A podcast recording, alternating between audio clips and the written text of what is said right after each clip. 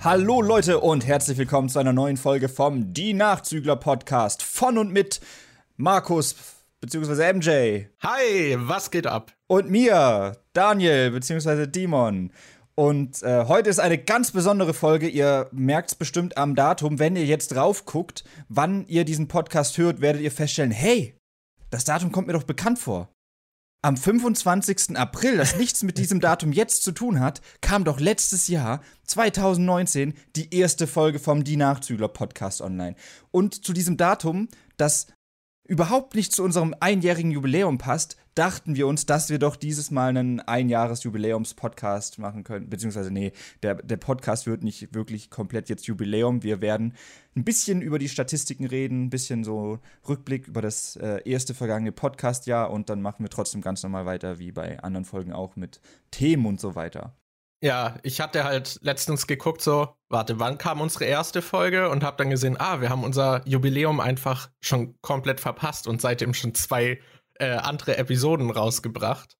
Wir sind halt und so im Arbeits, äh, im, so im Trott drin, so wir hauen eine Folge nach der anderen raus. Wir machen kaum was anderes als Podcast-Folgen aufzunehmen, deshalb kommen die auch so unglaublich regelmäßig.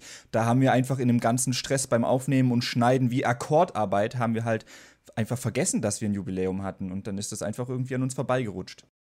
Ja, und deswegen dachte ich mal, es wäre ganz gut, vielleicht darüber zu reden und ein bisschen auf dieses Podcast-Jahr zurückzublicken. Und das anlässlich dessen habe ich auch ein paar Zahlen rausgesucht. Das können wir mal knallharte Zahlen über unseren Podcast nennen. Ich finde dazu sagen, Markus kennt die Zahlen, ich kenne sie nicht. Ich werde jetzt auch damit äh, überrascht. Äh, ja. Also ihr könnt euch, ich bin jetzt so ein bisschen der Ankerpunkt für euch, weil Markus ist so der allwissende Teil und ihr könnt euch mit mir identifizieren, weil ich auch zum ersten Mal jetzt die Informationen höre und wenn ich dann zum Beispiel denke so oh, krass oder so, dann äh, ja haltet euch einfach an mich. Genau, ich bin, ich nehme die Rolle des allwissenden Erzählers ein. Ja. Genau, ich, ich finde ja persönlich es immer ein bisschen schwer einzuschätzen, wie viele Leute den Podcast hören, weil das über mehrere Plattformen irgendwie gezählt wird und ich glaube, nicht in allen Podcast-Apps wird dann Download auch noch irgendwie gezählt, zumindest bei uns, weil wir keine eigene Website haben. Deswegen können wir es nicht wirklich nachvollziehen. Es wäre übrigens auch vielleicht noch ein Projekt für die Zukunft, eine eigene Website. Aber wir haben ja den Podcast auf Spotify, Soundcloud, YouTube und äh, natürlich unserer stärksten Plattform iTunes, auf der wir eine rege Zuhörerschaft pflegen. Nee, äh, ja, genau. Und da habe ich jetzt einfach mal geguckt, wie viel wir so durchschnittlich haben an Zuhörern pro Folge und so gesamt und wie die Plattformen auch im Vergleich zueinander eigentlich stehen. Was, also, gib mal so Einschätzungen. Was denkst du denn, welche Plattform so natürlich am stärksten ist und wie du die anderen so im Verhältnis dazu einschätzt? Also ich würde mal vermuten, dass Spotify wahrscheinlich die stärkste Plattform ist, weil das wahrscheinlich einfach jeder benutzt. Und ich meine, immer wenn auf Instagram jemand, da ist es ja immer wieder so, dass wenn neue Folgen hochgeladen werden, dass es dann so ein paar Stammzuhörer gibt, die dann auch einen Screenshot posten, oh, die neue Nachzüglerfolge ist online und dann markieren sie uns und so. Äh, und da sind immer Spotify-Screenshots. Ich habe noch nie gesehen, dass jemand so, oh geil, auf Soundcloud höre ich mir gerade die neue Nachzüglerfolge an oder oh, auf iTunes höre ich mir gerade die neue Folge an. Das ist da immer Spotify. Und bei Soundcloud und YouTube kenne ich ja die Zahlen, weil wir die Sachen ja abwechselnd hochladen. Es ist immer so, dass Markus eine Folge bearbeitet und hochlädt, dann bin ich wieder dran. Äh, das heißt, wenn ich die Folgen bei Soundcloud hochlade, sehe ich auch, wie viel die da gehört werden. Und bei YouTube lade ich dann halt auch jedes zweite Video hoch. Deshalb, ähm, ich glaube, Soundcloud, ich würde vermuten, dass Soundcloud das äh, Schwächste ist und Spotify das Stärkste. Und wo würdest du iTunes einordnen? das finde ich schwierig. Ich, ich würde iTunes vielleicht auf Platz 2 einordnen hinter Spotify. Echt? Weil bei, ja, weil bei YouTube sehe ich halt die, ähm, sehe ich hier zum Beispiel auch gerade, habe ich es offen und da sehe ich so die durchschnittliche Wiedergabedauer. Und die Folgen sind ja meistens so ein bis zwei Stunden lang oder noch länger. Und durchschnittliche Wiedergabedauer bei unserer letzten Folge zum Beispiel sind hier sieben Minuten. Das heißt, äh, äh, die Folge hat zwar 190 Aufrufe, aber ich glaube halt, dass das äh, dadurch, dass ich die im Community-Tab bei meinem Hauptkanal teile, dass dann vielleicht ein paar Leute immer draufklicken und denken, oh cool, irgendwas von Demon und dann sehen die, oh, das ist ein Podcast und dann klicken sie es wieder weg. Deshalb glaube ich, da, da, könnten die Aufrufe zwar schon höher sein, aber ich glaube, es gibt auf YouTube weniger Leute, die es auf YouTube wirklich durchhören. Da ja, glaube ich, ist iTunes schon besser. Da habe ich auch noch insane Statistiken zu rausgesucht. Also okay. Nee, das ich halte ja, mich schon mal fest. Das kann ich ja schon mal vorwegnehmen. Also auf YouTube ist es, glaube ich, tatsächlich so, wenn die Aufrufe komplett organisch kamen, also so Folgen, die du zum Beispiel nicht im Tab geteilt hast bei dir, die haben dann, glaube ich, eine durchschnittliche Wiedergabedauer, die eher so an die 30 Minuten geht. Ah. Und bei den anderen ist es dann schnell mal die Hälfte davon. Mhm. Äh, und was ich auch gesehen habe, ist, dass auch trotzdem auf YouTube 80 Prozent der Leute es mobil konsumieren. Was ich halt als total umständlich einschätze, weil wenn du es eh schon am Handy hörst, den Podcast, dann machst du das doch auf Spotify oder so, oder? Da kannst du dann auch, da muss nicht die ganze Zeit der Bildschirm anbleiben, weil da läuft ja dann eh nur ein Standbild. Und wenn du es dann am Handy irgendwie anhast, ich, wenn du am Handy ein Video läu äh, läuft und du machst dann einfach das Handy halt aus, dass der Bildschirm aus ist, dann wird ja das Video auch abgebrochen. Ich bin mir nicht sicher, ob das inzwischen anders ist. Du kannst ja inzwischen auch Videos offline gucken oder ich weiß nicht, ob das nur mit YouTube Premium geht, aber ich meine, dass du inzwischen auch solche Sachen auf YouTube besser anhören kannst. Okay. Ja, Und das hatte mich halt gewundert. es gibt ja auch dieses YouTube Music. Ich weiß nicht, ob man da bei den Podcasts zum Beispiel auch irgendwo eine Einstellung hat, dass man sagen kann, diese äh, Audiospur auch für YouTube Music oder so freischalten. Ah, okay. Dass Leute, die YouTube Music haben, dann auch vielleicht auch einfach nur den Ton hören können. Das weiß ich gar nicht, ob das geht. Könnte man sich eventuell mal angucken und das dann machen, falls es da Leute gibt, die sich jetzt denken, Alter, ich will es unbedingt auf YouTube Music hören. Es hatte mich auf jeden Fall gewundert, dass es dann doch so viele sind, die das äh, am Handy konsumieren. Was ich gesehen habe, ist aber, dass die Leute, die es am PC konsumieren, äh, die doppelte Wiedergabedauer haben. ah. Also es würde äh, etwas meine These unterstützen, dass es umständlich ist, YouTube auf dem Handy so zu konsumieren. Aber mhm. ja, äh, genau.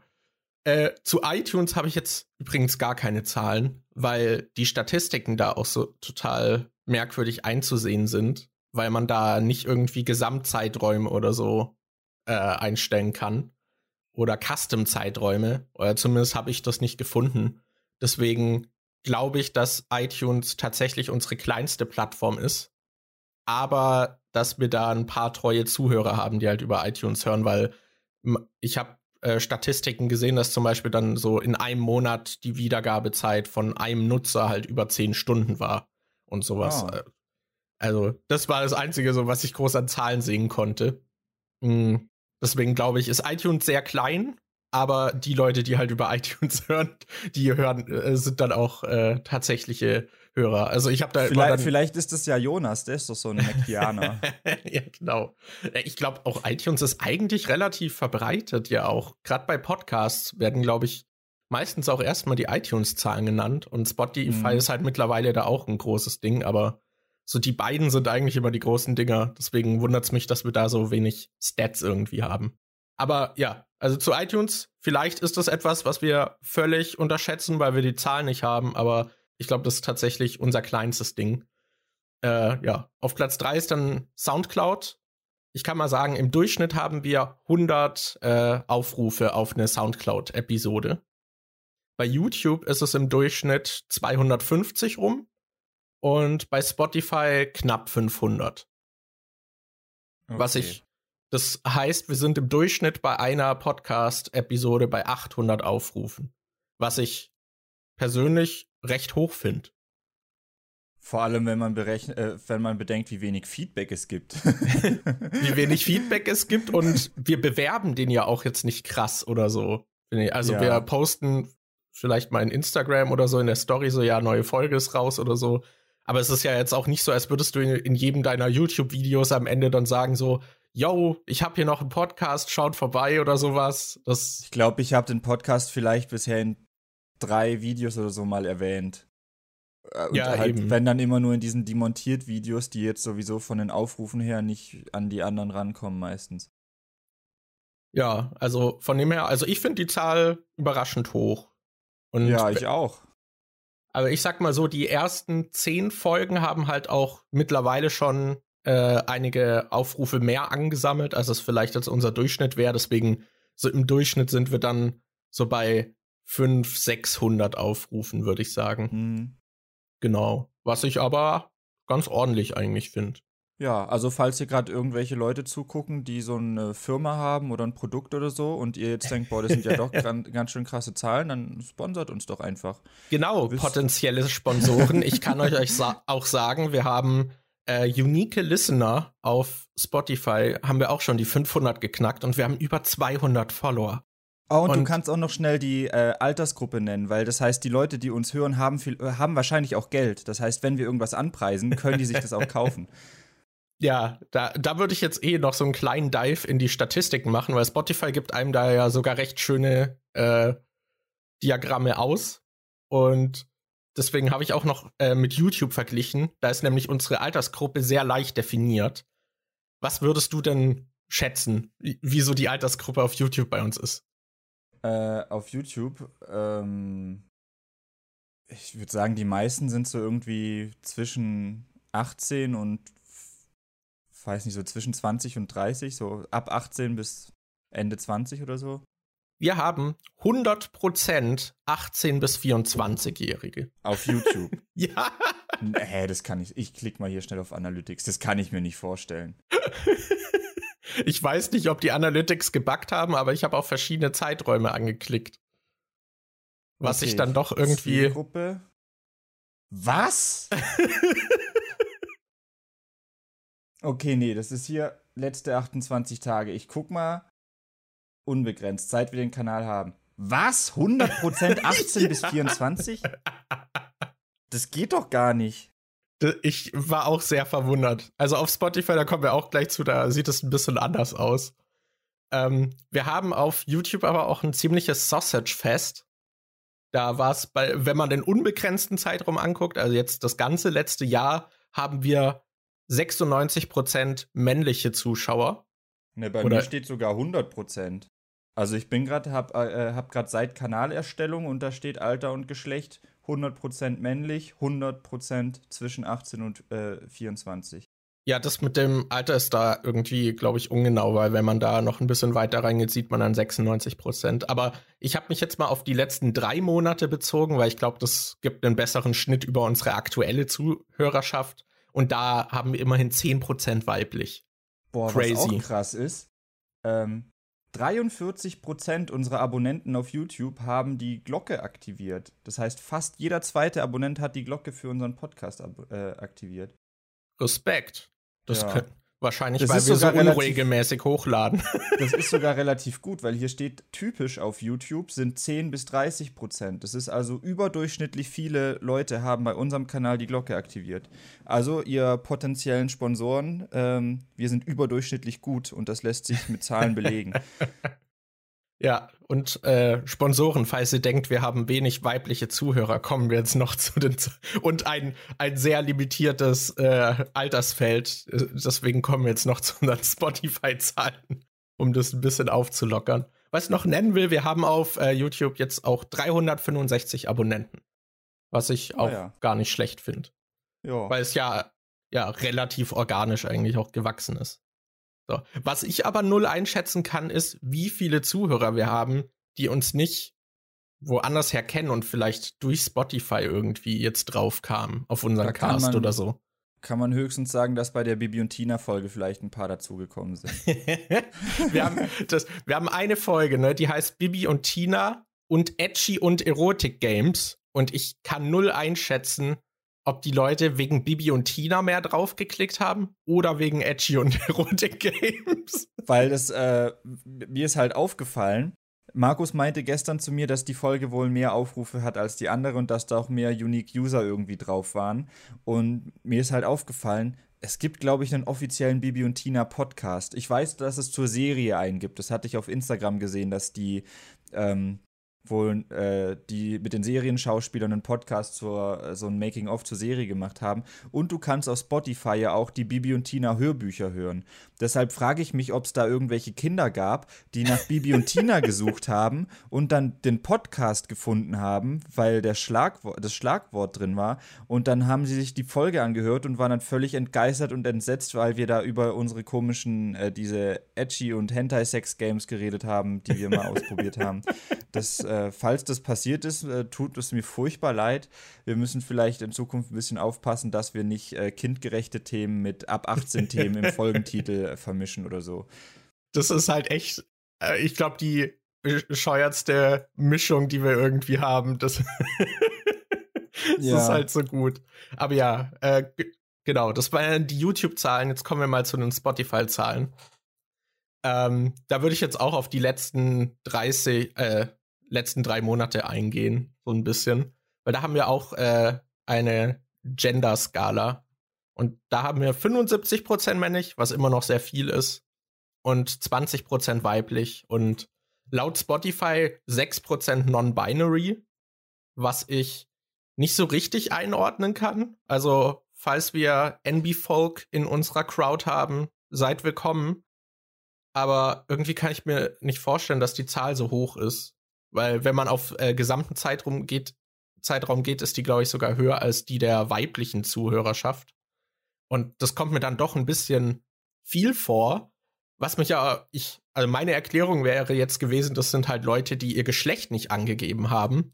Aber es gibt noch einen extra Balken für Leute, die ihr Geschlecht nicht angegeben haben.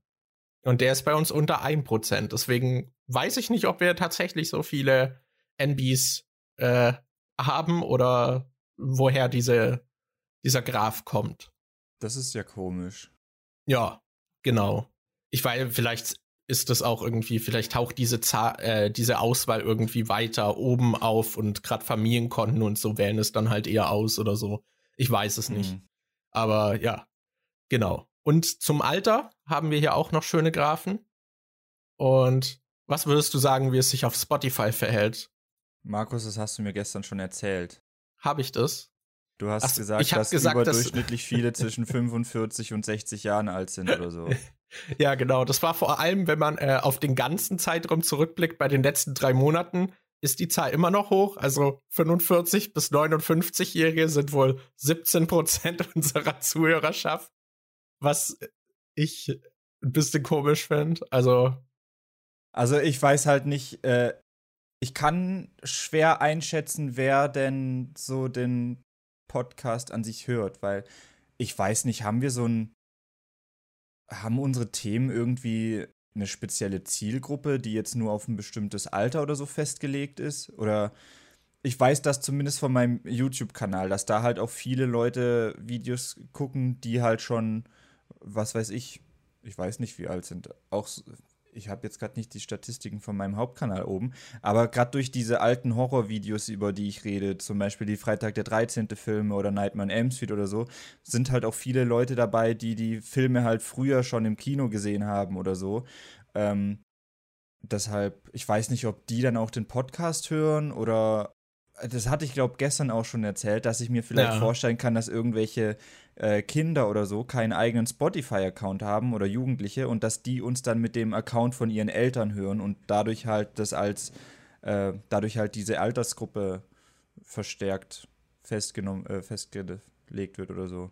Ja, kann ich mir auch irgendwie vorstellen, dass es vielleicht dadurch verwässert wird. Oder wir haben einfach eine, ja, doch eine recht große Crowd an Älteren, die nur sehr leise wahrgenommen werden. Ich weiß es nicht. Ja. Aber ja, die Zahl ist auf jeden Fall überraschend hoch. Was ich dann wieder überraschend niedrig finde, ist die äh, Gruppe von 35 bis 44 Jahren, weil die sind nur 3 Prozent. Hm. das finde ich dann halt irgendwie so der Kontrast. Vielleicht äh, gibt es so diesen, ich weiß nicht, vielleicht interessieren die sich einfach nicht so für Bibi und Tina oder Edgy Games. und erst so ab 45 wieder. ja, okay. Äh, was äh, dann äh, noch ja, ich weiß, ich finde das immer überraschend niedrig, weil man sagt ja immer, dass gerade auf YouTube und so die Zielgruppe von halt unter 18-Jährigen halt recht hoch wäre. Aber in allen Kanalstatistiken ist die bei uns beiden, glaube ich, dann immer doch überraschend niedrig. Bei uns ist die 14 Prozent. Also, ja, ich weiß nicht. Ich finde, man hört halt immer, dass die Zielgruppe so groß wäre. Aber ich glaube, die ist einfach nicht bei ja. uns so groß. Oder die Leute geben ein falsches Alter an. Aber auf Spotify lohnt sich das ja nicht mal, dass man da mit dem Alter schummelt. Bei YouTube kann man dann Videos ab 18 halt gucken, aber auf Spotify gibt es ja, glaube ich, nicht so Zeug, dass du da nicht gucken kannst. Ich glaube, ich bin inzwischen einfach schon in dem Alter, ich bin inzwischen schon so alt, dass selbst wenn ich Kommentare oder so von Leuten kriege, die 18, 19 sind, wirken die auf mich vielleicht einfach noch viel jünger, als sie es eigentlich sind. Weil wenn ich mir jetzt so angucke, wie ich mit 18 oder 19 oder so, was ich da für Videos gemacht habe und wie ich da drauf war, würde ich auch sagen, so, boah, das erinnert mich eigentlich eher an Teenager. Ich will damit jetzt nicht sagen, dass alle, die uns gucken und die 18, 19 sind oder so, dass, dass ihr total unreif oder was weiß ich was seid. Aber ich, ich glaube, ich bin wirklich einfach schon so alt, dass mir selbst Leute, die schon volljährig sind, trotzdem noch im Vergleich zu mir um einiges jünger vorkommen. Vielleicht ist es auch einfach nur so ein Wahrnehmungsding, dass ich denke, ich habe viel mehr junge Zuschauer, als ich eigentlich habe. Weil es gibt halt auch Leute, von denen ich weiß, dass die vielleicht, als die angefangen haben, mich zu gucken, dass die da, weiß weiß ich, 15, ja. 16 waren oder so. Und in meinem Kopf altern die halt irgendwie nicht. Wenn ich dann zwei, drei Jahre später von dem Kommentar lese, habe ich halt immer noch im, äh, da rechne ich nicht mit, oh, das stimmt, der ist ja schon dabei seit, was, was ich, drei, vier Jahren oder so. Dann ist er in meinem Kopf halt immer noch irgendwie ein äh, Jugendlicher. Ja, ich weiß auch nicht. Aber ja, unsere größte Zielgruppe ist 23 bis 27. Boah, mir fällt gerade auf, dass wir bald nicht mehr in dieser Zielgruppe sind. wow, wir sind alt. Ähm und genau, knapp dahinter, also das sind 30 Prozent und mit 29 Prozent haben wir noch die 18- bis 22-jährige Gruppe. Und die 18- bis 22-jährige Gruppe hat auch den größten Anteil an weiblichen Zuhörerinnen. Hm. Deswegen slidet in unsere DMs. genau. Wow, also, Markus. Wow, Markus. ich, sag, ich sag's mal nur so: Wenn eine in deine DMs slidet und du nicht weißt, wie alt sie ist, kannst du davon ausgehen, dass sie nicht 45 bis 59 sind, weil davon 94 Prozent männlich sind. Okay. Die Wahrscheinlichkeit ist sehr hoch, dass sie 18 bis 22 ist was es nicht so kritisch macht. Ich will jetzt nicht sagen, dass 45 kritisch wäre, aber äh, unsere weibliche Zuhörerschaft unter äh, 18 ist auch sehr gering. Deswegen, just, just putting it out there. Lass uns weitermachen. Ähm, wir haben noch eine lustige Statistik. Ich weiß auch nicht, warum Spotify die einem anzeigt. Wahrscheinlich, weil sie einfach von allem Daten sammeln und das halt können. Aber wir können uns doch anschauen, was äh, unsere Zuhörer in den letzten 30 Tagen für Musik gehört haben. Okay, da bin ich, ich gespannt. Genau, auf Platz 5 haben wir Queen. Das finde ich schon mal gut. Ja, gefällt mir. Auf Platz 4 haben wir einen Künstler, den ich davor, ich wusste nicht, ob das ein tatsächlicher Künstler ist, weil der Name so komisch ist. UFO 361. Hast du von den, dem schon gehört? Ja, aber äh, also ich weiß ähm, dass als wir noch in der Berufsschule waren, ich glaube, Patrick hat den gehört. Da bin ich mir nicht sicher. Das einzige Lied, was ich, glaube ich, von UFO kenne, ist dieses äh, Shots, was er mit Data Love zusammen gemacht hat. Dieses Shorty, hol mir noch einen Shot, ja, hey. Dieses, äh, okay, nicht, das okay. Kennst. Das kenne ich, das habe ich, glaube ich, auch in der Spotify-Playlist, aber sonst habe ich, glaube ich, noch nichts von dem gehört. Ja, ich finde, vom Namen wirkt das halt auch wie so ein Soundcloud-Rapper, der aus Versehen groß geworden ist oder so. Ja, das ist so. ja gerade eh wieder so ein Ding, dass voll viele Rapper so Namen, äh, also so Zahlen im Namen drin haben. Da hattest ja. du ja auch, äh, in Amerika hast du so, ich weiß nicht, zählt 6, 9, aber ja, ich weiß nicht, aber in Deutschland hast du ja zum Beispiel äh, UFO, dann hast du die 257er, wobei die ja jetzt eher so ein nochmal eine extra Sparte im Rap sind und warte, Apache 207, glaube ich. Ich weiß nicht, ob das eine 207 ist, aber ja, das haben ja mehrere inzwischen. Ja, ich habe vorhin mal zumindest kurz in die Musik reingehört und ja, es ist eben Rap, aber so ein bisschen trippy und mit sehr fetten Beats und äh, auch sehr viel Autotune, aber gar nicht so textlastig, also so ein bisschen moody, fand ich. Äh, und dann halt sehr gezielt irgendwie dann ein bisschen Text eingesetzt. Zumindest das, was ich gehört habe. Ähm, auf Platz 3 sind die drei Fragezeichen, was unsere Bibi und Tina Hörbuch Accidentally These vielleicht unterstützt. ich weiß nicht. Oder die Familienaccounts, äh, die dann in der 4, äh, 45 bis 59-jährigen Zielgruppe sind. Ja, aber äh, das mit den drei Fragezeichen ist, glaube ich, da habe ich schon öfter mitgekriegt, dass das viele Leute auch auf Spotify hören. Ich weiß auch, dass meine Freundin das zum Beispiel äh, mhm. immer wieder hört. Also, wenn wir dann abends ins Bett gehen, meint, meint sie meistens so, ja, ich bin noch nicht so ganz müde, stürzt dich, wenn ich was anmache. Ich so, nö, mach. Und dann lässt sie halt die drei Fragezeichen laufen. Mhm. Außer einmal hat sie gesagt, Daniel, du kannst dir was aussuchen. Dann habe ich gesagt, dann mach bitte Bibi und Tina an. ja, äh, das ist auf Platz drei. Sehr viele von euch hören wohl vielleicht auch zum Einschlafen die drei Fragezeichen. Aber das ist ja auch so ein Ding, was irgendwie schon ewig läuft, ne? Ich glaube, das wird ja auch immer noch produziert. Ja, ich glaube schon. Äh, es gibt es ja schon seit Ewigkeiten. Aber ja. Äh, auf Platz zwei haben wir Alligator, äh, wo okay. ich ja auch sagen muss, den höre ich auch gern. Ja, ich trage auch liebend gerne Alligator-Merch, muss ich sagen. genau. Äh, und auf Platz 1 haben wir Eminem. Okay, das verwundert mich jetzt ein bisschen. Da hätte ich jetzt nicht mit gerechnet. Ich dachte, da kommt jetzt eher sowas wie. Ich weiß nicht, was ich gedacht hätte. Keine Ahnung. Ist Eminem. Ich hätte gedacht, da kommt irgendwie was krass Mainstreamigeres, was irgendwie breiter gefächert ist. Oder ist Eminem jetzt schon so krass Mainstream? Ich finde, Eminem ist schon. Also, wenn du Rapper nennst, wird doch jeder. Also, ich weiß nicht. Deine Großmutter hat wahrscheinlich schon von Eminem gehört. Die hat Alzheimer. Ich glaube, die könnte sich nicht dran erinnern. Mann! Ja, können vielleicht die 45 bis 59 beantworten, ob sie schon mal von Eminem gehört haben. Nee, ich also, ich würde sagen, Eminem hat schon so ein Medienecho gehabt, zumindest früher, äh, dass man den mal wahrgenommen hat. Das ist gerade voll halt weird. Ich, ich höre gerade draußen einen Hund bellen und ich höre ihn in beiden unseren Mikros dadurch dann dreimal oder so. Ja, ich höre ihn auch dreimal. Ich höre ihn einmal von, nee, zweimal. Ich höre ihn einmal von draußen und einmal durch dein Mikrofon. Okay. Das Vor allem bellt er irgendwie mit so einer hohen Frequenz. Ja. Aber ja, okay. Ähm, ja, ich weiß, also ich würde schon Eminem als Mainstream einstufen, auch wenn ich sagen muss, dass er, glaube ich, in den letzten Jahren ein bisschen abgesunken ist, aber früher kannte den ja irgendwie jeder. Ja, ich überlege gerade so, das, das, ist jetzt halt wieder die Sache, wer alles den Podcast hört.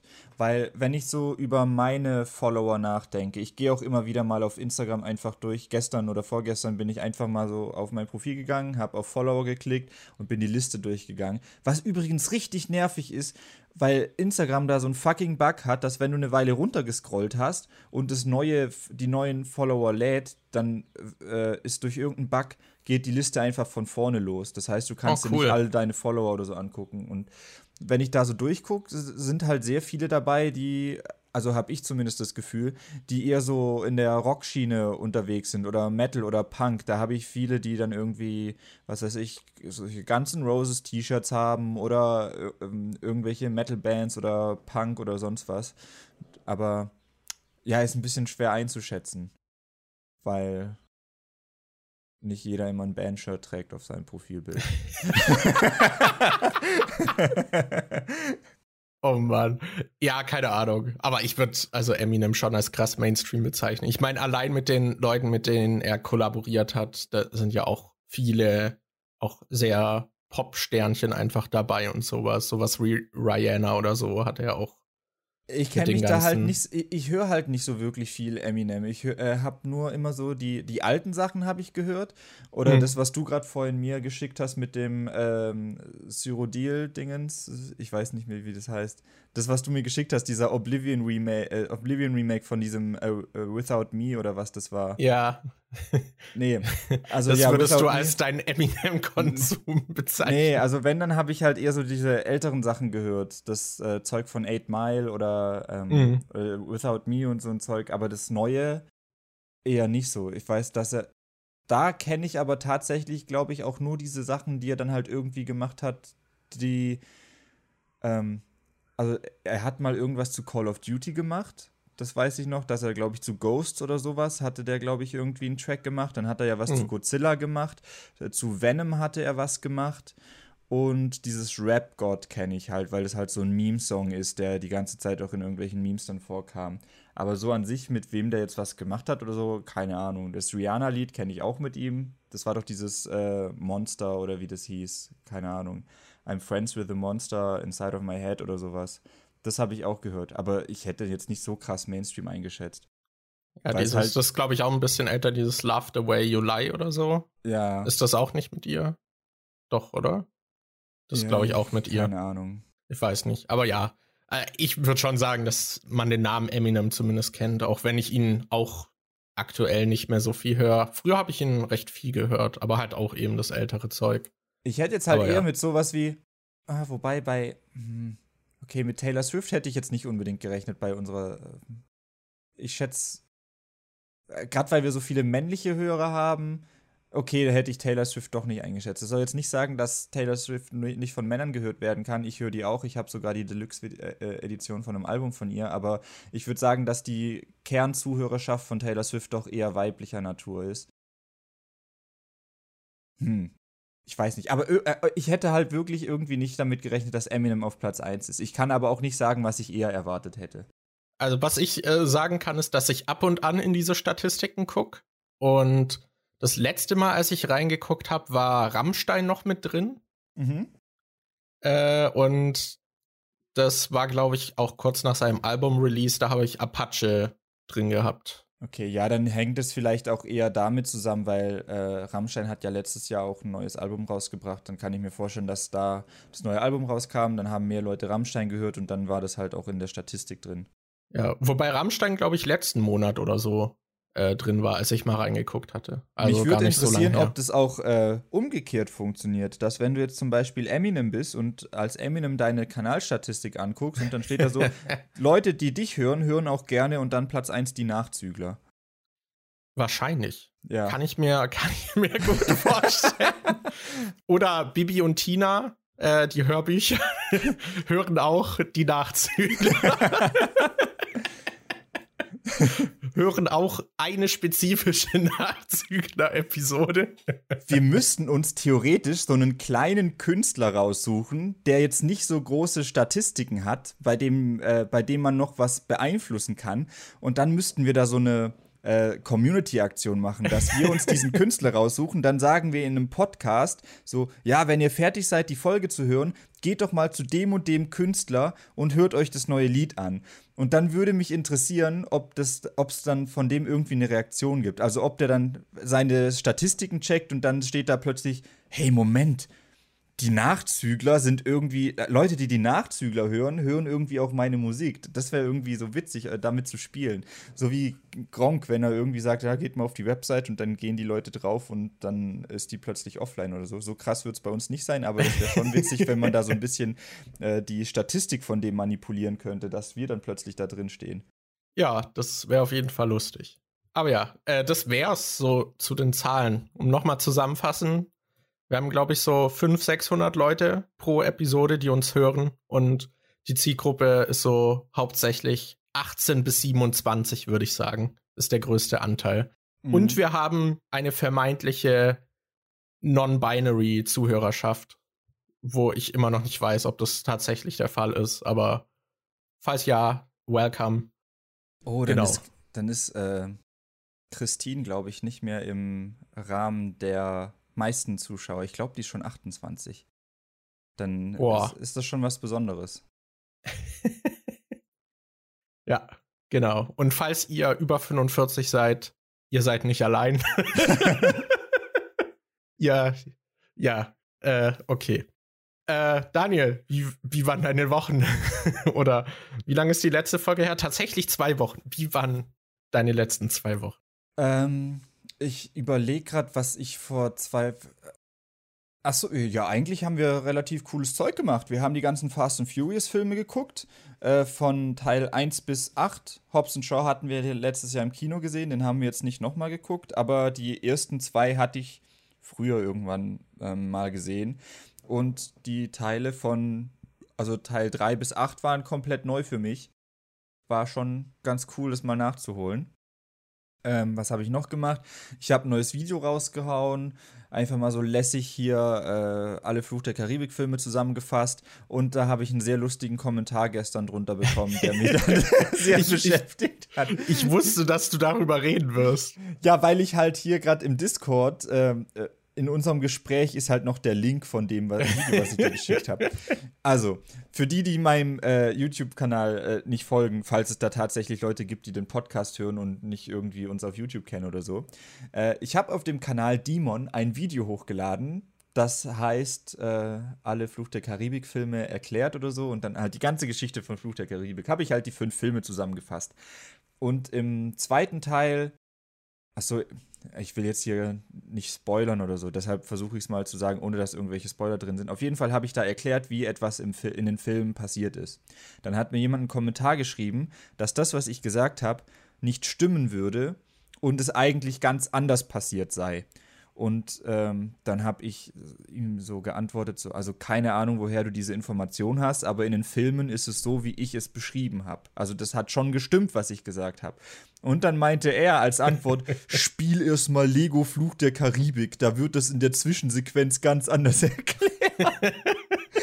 Und ich kann halt ich kann nicht einschätzen, ob der das ernst gemeint hat, ob das irgendwie so ein junger Zuschauer ist, der wirklich der Meinung ist, dass Lego Fluch der Karibik ähm, mehr Hoheitsanspruch auf die Lore hat als die Filme selbst. Ja, ja. Und dann, und dann habe ich Markus das gestern auch erzählt und dann habe ich mir die Zwischensequenzen aus Lego Fluch der Karibik angeguckt und in der Zwischensequenz ist es tatsächlich nicht ganz so, wie es im Film ist, aber in, in Lego Fluch der Karibik ist es halt auch so, Davy Jones hat unter seinen Tentakeln äh, so einen Schlüssel versteckt.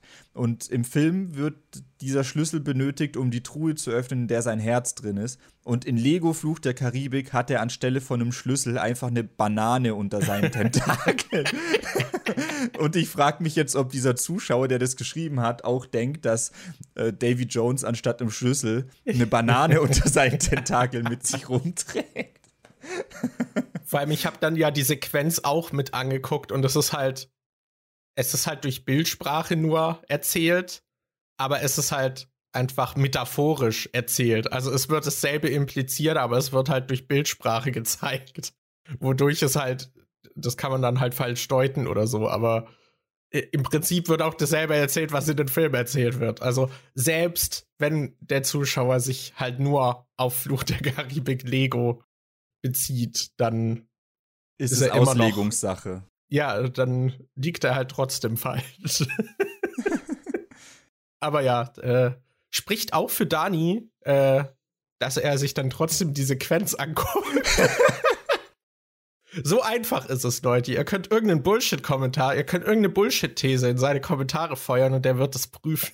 das ist halt echt schlimm, dass wenn, äh, wenn ich ein Video mache und mir jemand sagt, hey, du hast da was falsch gemacht, dann greift es so ein bisschen meinen Stolz an, weil ich halt wirklich lang an dem Video sitze und ich auch lang an der Recherche sitze und ich gucke eigentlich, dass das, was ich sage, stimmt. Und es hat zum Beispiel auch jemand geschrieben, dass ich ein paar Sachen, dass, dass die Person großer Fluch der Karibik-Fan ist und dass ich aber ein paar Sachen vertauscht oder vergessen hätte. Und dann war ich mir nicht sicher so, also was, sie äh, was die Person sagt mit, du hast ein paar Sachen vergessen, kann ich nachvollziehen, weil ich habe sie ja zusammengefasst und habe deshalb einige Sachen rausgelassen. Da würde ich jetzt nicht sagen, ich habe es vergessen, sondern ich habe es halt bewusst rausgekürzt, dass die Geschichte, ähm, dass das Video nicht so lang ist. Ähm, ich habe ja zum Beispiel im ersten Teil rausgelassen, dass Jack und Elizabeth auf dieser äh, einsamen Insel auch ausgesetzt werden und so und so. Aber ich wüsste jetzt nicht, was ich vertauscht haben soll, weil vertauscht, das wäre ja schon ein bisschen äh, ein Patzer, den man dann eventuell auch beheben sollte. Und da habe ich dann nachgefragt, aber die hat mir das dann äh, nicht geschrieben, die Person. Deshalb, ja, weiß nicht. Also wenn, wenn da jemand kommt und irgendwie kritisiert, du hast dies und das falsch gemacht, dann versuche ich da schon nachzuhaken, was da nicht stimmt oder so. Ja. Ja, klar, ist ja auch, du hast ja die Arbeit gemacht, das zusammenzufassen und ja. das macht man dann ja auch in dem Glauben, dass das alles so richtig ist, was man da gemacht hat. Ja, also für Deswegen, gewöhnlich ja. ist es so, dass wenn ich einen Fehler mache, dann schreibe ich auch einen Kommentar drunter das Video, äh, unter das Video, wo ich das äh, dann aufkläre und das pinne ich dann oben an, dass man quasi dann nachlesen kann, oh, da stimmt was nicht. Bei diesem äh, Freitag der 13. Ranking habe ich mich zum Beispiel bei Freitag der 13. Teil 2 drüber aufgeregt, dass da eine Stelle ewig lang in die Länge gezogen ist und dass da ein Polizist zweimal an der gleichen Pfütze vorbeirennt oder so. Und dann habe ich gesagt, oh ja, guck mal, der Film ist so krass in die Länge gestreckt, die schneiden mehrmals hintereinander die gleichen Szenen, äh, äh, Stellen, damit es länger ist. Und da meinte dann jemand in den Kommentaren, oder meinten mehrere, dass ich das wohl falsch gesehen habe und dass da eigentlich siehst du erst Jason durch die Pfütze laufen und dann später siehst du, wie der Polizist durchrennt. Aber das ist halt so geschnitten, dass man es nicht klar sagen kann. Und ich denke, also oh, tatsächlich, das, was die da sagen, ergibt mehr Sinn als das, was ich dem Film vorwerfe. Dann habe ich halt einen Kommentar drunter geschrieben, okay, kann sein, dass ich mich da vertan habe. So und so ergibt es mehr Sinn. Also es ist ja nicht so, dass ich da dann komplett kritikresistent wäre, sondern ich versuche dann schon irgendwie das aufzuklären. Ja, das ist ja auch gut so. Ja, ich überlege gerade, ob sonst noch was war. Oh ja, ähm, bei uns vorm Haus ist ein Baum umgefallen. Es kam. Stimmt. Es kam, es kam, das war äh, vor allem voll komisch. Das Wetter war eigentlich ganz gut. Es war richtig schön sonnig und so. Und dann für drei, vier Minuten war es plötzlich mega windig. Oder vielleicht ein bisschen mehr, vielleicht zehn Minuten. Auf einmal kam, äh, war es mega windig für zehn Minuten. Und man hat so ein lautes Geräusch gehört und dann ist einfach ein Baum umgefallen, der neben unserem Haus stand. Und danach ist das Wetter vor allem wieder völlig normal gewesen. Danach war es wieder sonnig und ruhig und schön. Ja, es war wirklich nur so zwei Minuten dieser Extremsturm. Ja, plötzlich zack, bumm, Baum umgefallen. Und ähm, der Beste Baum war halt auch richtig groß. Also der war halt wirklich so hoch wie unser Haus. Und das hat, glaube ich, fünf Stockwerke, also schon über zehn Meter. Und der ist halt wirklich dann halt umgeknickt.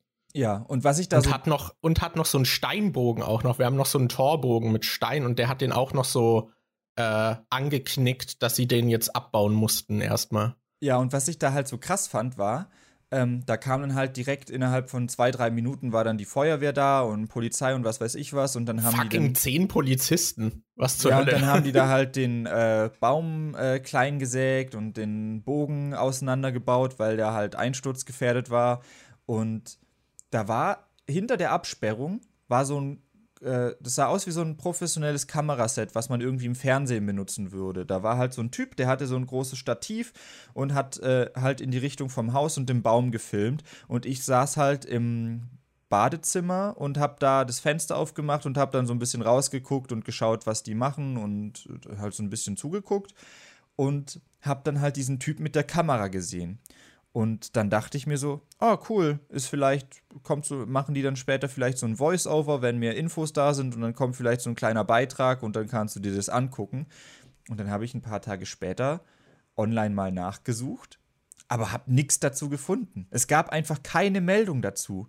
Und jetzt frage ich mich, ob das vielleicht einfach so ein ganz gewöhnlicher Dude war, der so eine hochwertige Kamera zu Hause hat und sich einfach denkt, hey, wenn was ist, gehe ich hin und mache so ein paar Aufnahmen, einfach nur für mich.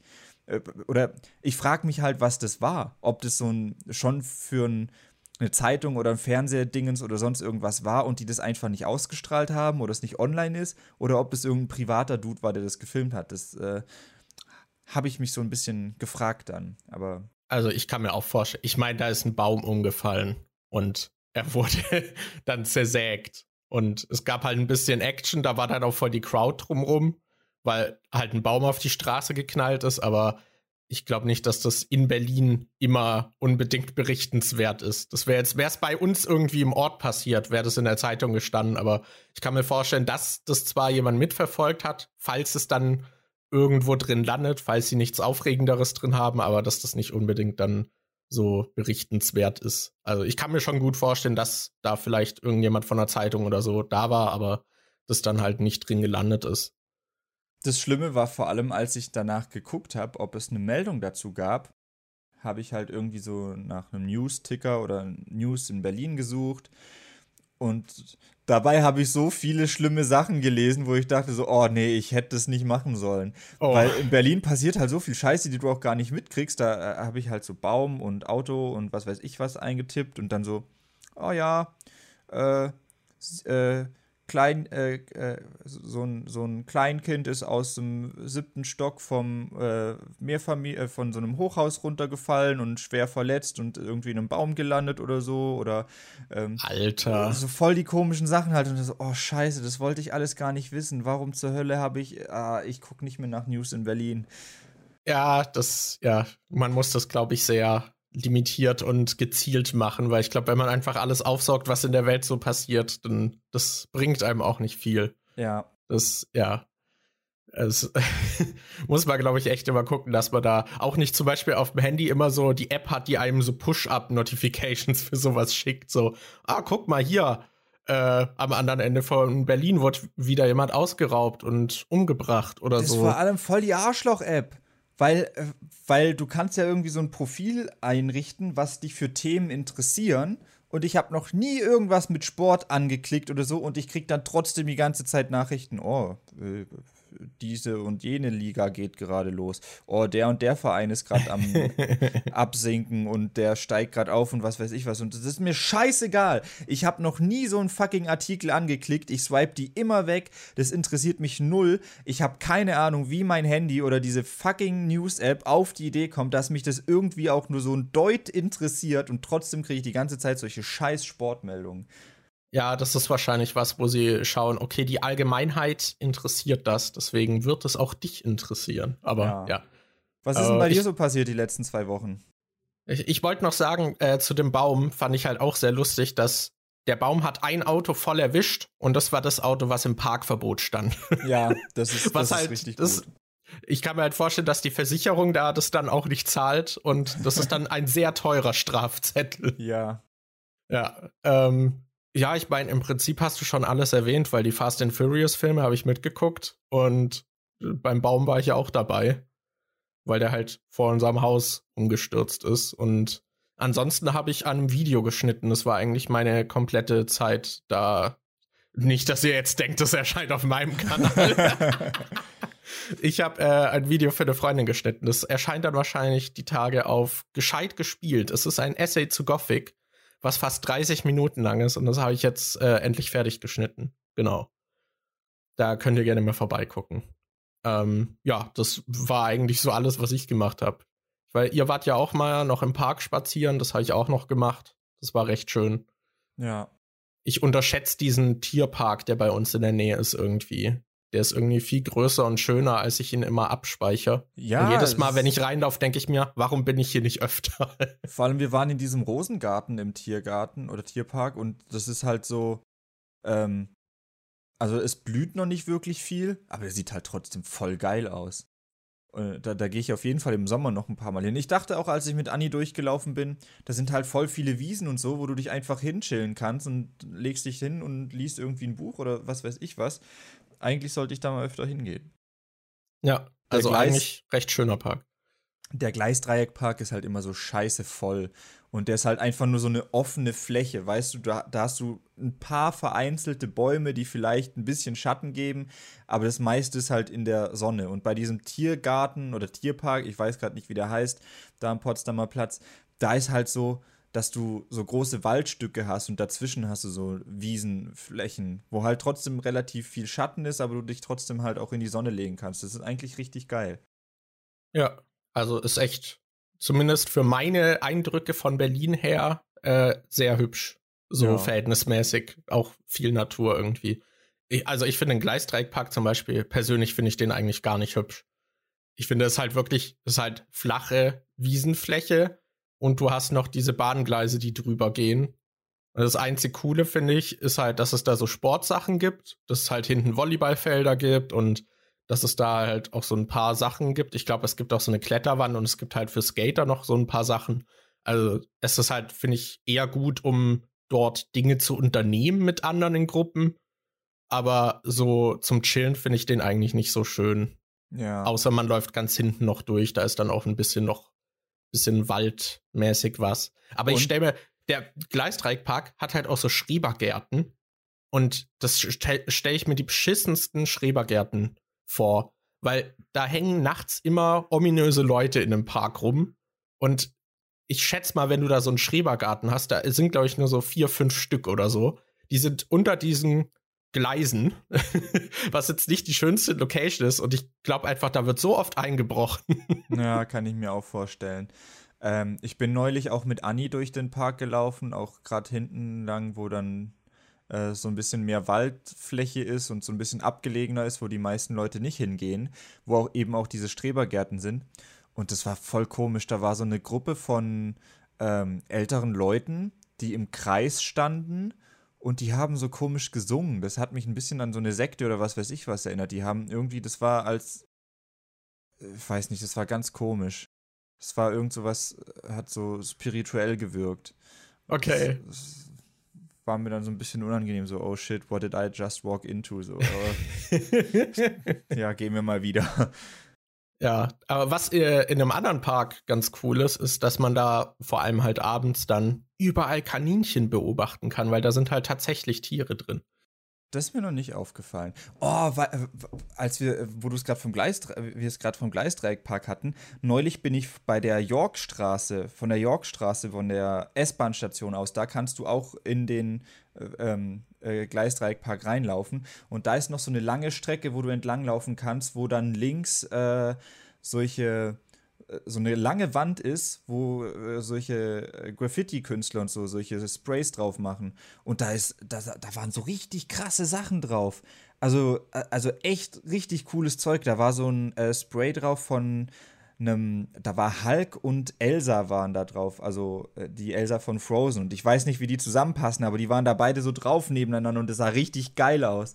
Also mhm. das, da, da, sind ein paar echt coole Sachen dabei. Da äh, habe ich mir so gedacht, boah, shit, ich hätte meine Kamera mitnehmen sollen, dann hätte ich ein paar Sachen fotografieren können. Ja, gibt auf jeden Fall ein paar schöne Dinge. Was ich noch kritisieren muss, der Rosengarten, den du erwähnt hast. Der heißt zwar Rosengarten, aber ich finde, der Anteil von Rosen ist in diesem Garten sehr gering. Na, ich weiß es nicht, weil, wie gesagt, da war, als wir jetzt da waren, hat noch nicht so viel geblüht, aber da waren halt schon einige Rosen da. Ich weiß nicht, ob das dann im Sommer halt äh, dann der Anteil größer ist. Ob da halt mehr Rosen dann zu sehen sind. Ja, ich, ich habe halt viele andere Pflanzen gesehen, die halt keine Rosen waren. Aber ja. Ich, ich, fand, das war so ein bisschen eine leere Versprechung, weil ich hätte schon so, so ein 80-20-Verhältnis bei Rosengarten erwartet und das war eher so ein 40-60 Verhältnis. Okay.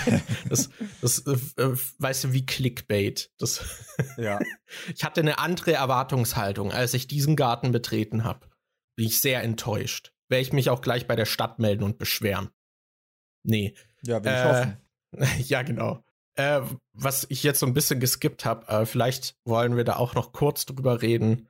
Wie oh, sind nee. denn so was? Okay, sag erst, was du sagen willst. Ich bin mir gerade nicht sicher, ob du das gleiche meinst wie ich. Ich wollte einfach noch fragen, wie deine Gefühle nach einem Jahr Nachzügler gegenüber des Podcasts sind und wie du den Podcast-Verlauf fandest. Ach so. Ja. es war wahrscheinlich nicht das, was du nee. was, was dachtest du kommt jetzt? ich dachte, du redest jetzt über George Floyd und die Ausschreitung in Amerika. Nee, bitte nicht. Das, ja, äh, da habe ich auch keine Lust, äh, es ist, zu reden. Ja, das, ich also, finde das Thema sehr, sehr anstrengend. Es ist zwar ein wichtiges Thema, aber äh, ich lese da gerade jeden Tag und so viel zu und oh, boah, äh, nee. Ja, es ist sehr deprimierend. Die meisten von euch werden es wahrscheinlich mitbekommen haben und falls ihr da mehr darüber wissen wollt und das jetzt zum ersten Mal hört, bitte äh, zieht da andere Quellen ran. Ich glaube nicht, dass wir das äh, gerade packen. Ja. Ja. Also, zurück zum freundlicheren Podcast-Thema. ähm, ja, doch, ist eigentlich cool. Ich mag das, dass man so weiß, früher, als ich noch die Let's Plays aufgenommen habe, da konnte man immer so ein bisschen frei drüber reden, was gerade so abgeht. Da, äh, Im Prinzip haben wir früher auch gepodcastet, nur halt unter dem Deckmantel des Minecraft Let's Plays. ja, da haben genau. wir dann die Minecraft Homies gemacht und haben da im Prinzip, bei den Minecraft Homies hat ja jedes, äh, jede Folge, ich glaube, da gibt es keine Folge, die irgendwie im Titel hat, oh, wir bauen heute eine Burg oder oh, wir machen heute dies und das und oh, erster Zombie, den wir gesehen haben oder was weiß ich was, sondern da ist immer ein Thema drin. Wir hatten ja auch, äh, die Zuschauer haben ja auch immer äh, Themen vorgeschlagen und dann haben wir die halt in den Minecraft-Homies-Folgen äh, besprochen. Und im Prinzip war das sowas wie ein Podcast, nur dass wir halt nebenbei ein bisschen Minecraft gespielt haben. Und dieses Outlet hat mir schon, schon gefehlt. Und ja. was ich hier halt beim Podcast besser finde als bei den Minecraft-Homies war, bei Minecraft Homies, ich bin so schlecht im Multitasking. Bei den Minecraft Homies willst du dann immer versuchen, irgendwie interessantes Gameplay zu liefern und dann denkst du, oh, irgendwie müssen wir hier auch vorankommen. Ich sollte jetzt mal anfangen, mein Haus zu bauen oder ich sollte mal anfangen, dies und das zu machen. Aber gleichzeitig musst du auch über das Thema nachdenken, über das du gerade reden willst. Und dann eins von beiden läuft immer so auf Sparflamme. Entweder ich konzentriere mich gerade drauf, was Gameplay-technisches zu reißen und irgendwie halbwegs was Brauchbares zu bauen oder zu kämpfen oder sonst irgendwas. Oder ich konzentriere mich gerade darauf, was zum Thema zu sagen. Aber es geht nicht beides gleichzeitig. Und das finde ich halt am Podcast besser. Da muss ich nicht irgendwie ähm, muss ich nicht darauf achten, dass ich jetzt irgendwie ein gutes Gameplay oder sowas abliefere, sondern ich kann mich einfach auf das Thema konzentrieren und kann mich total aufs Gespräch konzentrieren. Ich kann ja. nebenher, wenn ich will, ähm, mache ich jetzt nicht, aber ich könnte theoretisch aufstehen, ich könnte mir die Hose runterziehen, ich kann machen, was ich will, keiner kriegt's mit, aber ich kann mich trotzdem voll drauf konzentrieren, dass ich halt rede. Und so, ja. Ja, und wer sich äh, anguckt, was wir in 100 Folgen Minecraft Homies so gebaut haben, kann auch sehen, was eigentlich 90% der Zeit Sparflamme war. Ich nämlich glaub, das Gameplay. Hatten, ich glaube, wir hatten damals sogar überlegt, ob wir das Gameplay gesondert aufnehmen und dann mal äh, einfach über das Gameplay drüber kommentieren, damit man so ein beides ein bisschen effizienter drin hat, aber haben wir dann auch nie gemacht. oh Mann, ey. Ja. Ja, ich find's auch schön, äh, mit dir zu podcasten. Das Outlet hat mir auch so ein bisschen gefehlt. Das, ja, das und das, obwohl du in sehr vielen Podcasts dabei bist. ja, ja, aber äh, so unsere gemeinsamen Together-Projekte, das ist halt quasi auch ein gemeinsames Together-Projekt. Deswegen ja. finde ich das ganz cool. Ja. Das, ja, macht mir ich Spaß. Muss, ich muss sagen, dass gerade auch die Folgen mit den Gästen mir irgendwie Spaß gemacht haben. Und da hätte ich jetzt auf Bock, mal mehr Leute zu gucken, wer denn da als Gast mit dabei sein könnte. Ja. ja. Vielleicht äh, ergibt sich da ja demnächst bald mal wieder was. Genau, ich denke, da werden wir auf jeden Fall immer wieder mal was einwerfen. Wir haben ja, ja. auch immer noch nicht so unsere, unser Themending so richtig gefunden. Ich meine, wir haben uns jetzt, glaube ich, so drauf äh, festgesetzt, dass wir, wenn wir kein Oberthema haben, dann machen wir diese Mischfolgen, wo wir halt so ein bisschen labern und dann noch diese Themen auswürfeln. Aber ansonsten haben wir jetzt keine klare Linie. Also im Prinzip diese Mischfolgen und dann halt Oberthemenfolgen ist, glaube ja. ich, jetzt so ich das, was halt, wir machen. Aber ich habe halt dadurch, dass ich gemerkt habe, dass mir das mit dem Podcasten eigentlich schon Spaß macht, habe ich halt auch überlegt, ob ich das dann zum Beispiel auch ähm, äh, für YouTube noch irgendwie ausweiten soll. Dass, falls ich mich jetzt tatsächlich, da will ich mich ja gerade mit beschäftigen, falls ich so eine Patreon-Kampagne oder sowas mache oder YouTube-Kanalmitgliedschaften anbiete oder so, dass ich dann zum Beispiel auch überlege, ob ich dann für die Leute, die bei Patreon was zahlen oder die so eine Kanalmitgliedschaft haben, dass ich da so einen extra Film-Podcast oder so anbiete, dass man halt mit der Community was macht, dass ich zum Beispiel eine Umfrage mache auf Patreon, so schlagt mir mal einen Film vor, den ich mir angucken soll und dann äh, das, was halt die meisten Stimmen bekommt, was am meisten vorgeschlagen wird, gucke ich mir an und dann bringe ich halt einen Podcast raus, wo ich über diesen Film rede oder so, dass, dass ich dann halt auch was habe, was ich alleine machen kann, was dann ein bisschen zielgerichteter ist, dass man halt einfach in jeder Folge über einen Film quatscht oder so. Also ja. da hätte ich früher nie drüber nachgedacht, aber jetzt, wo ich gemerkt habe, so Podcast macht eigentlich schon Spaß, denke ich da öfter drüber nach. Ja, gerade bei, also so vor so konkreten Filmpodcasts haben wir auch sind wir bisher so ein bisschen zurückgeschreckt. Wir hatten ja überlegt, ob wir halt gerade, wenn wir so Film reingucken, dann mal einen gesonderten drüber machen. Haben wir bisher noch nicht gemacht. Aber wir haben ja zum Beispiel gerade die Fast and Furious Filme geguckt. Könnte man sich überlegen, ob man einen Fast and Furious Podcast macht. Ja, genau. Äh, da sind wir ja noch so am Überlegen. Aber da könnte auf jeden Fall auch mal noch was kommen. Wir sind ja immer noch. Ich glaube, wir werden die auch nie verlassen, unsere Probierphase. Ja.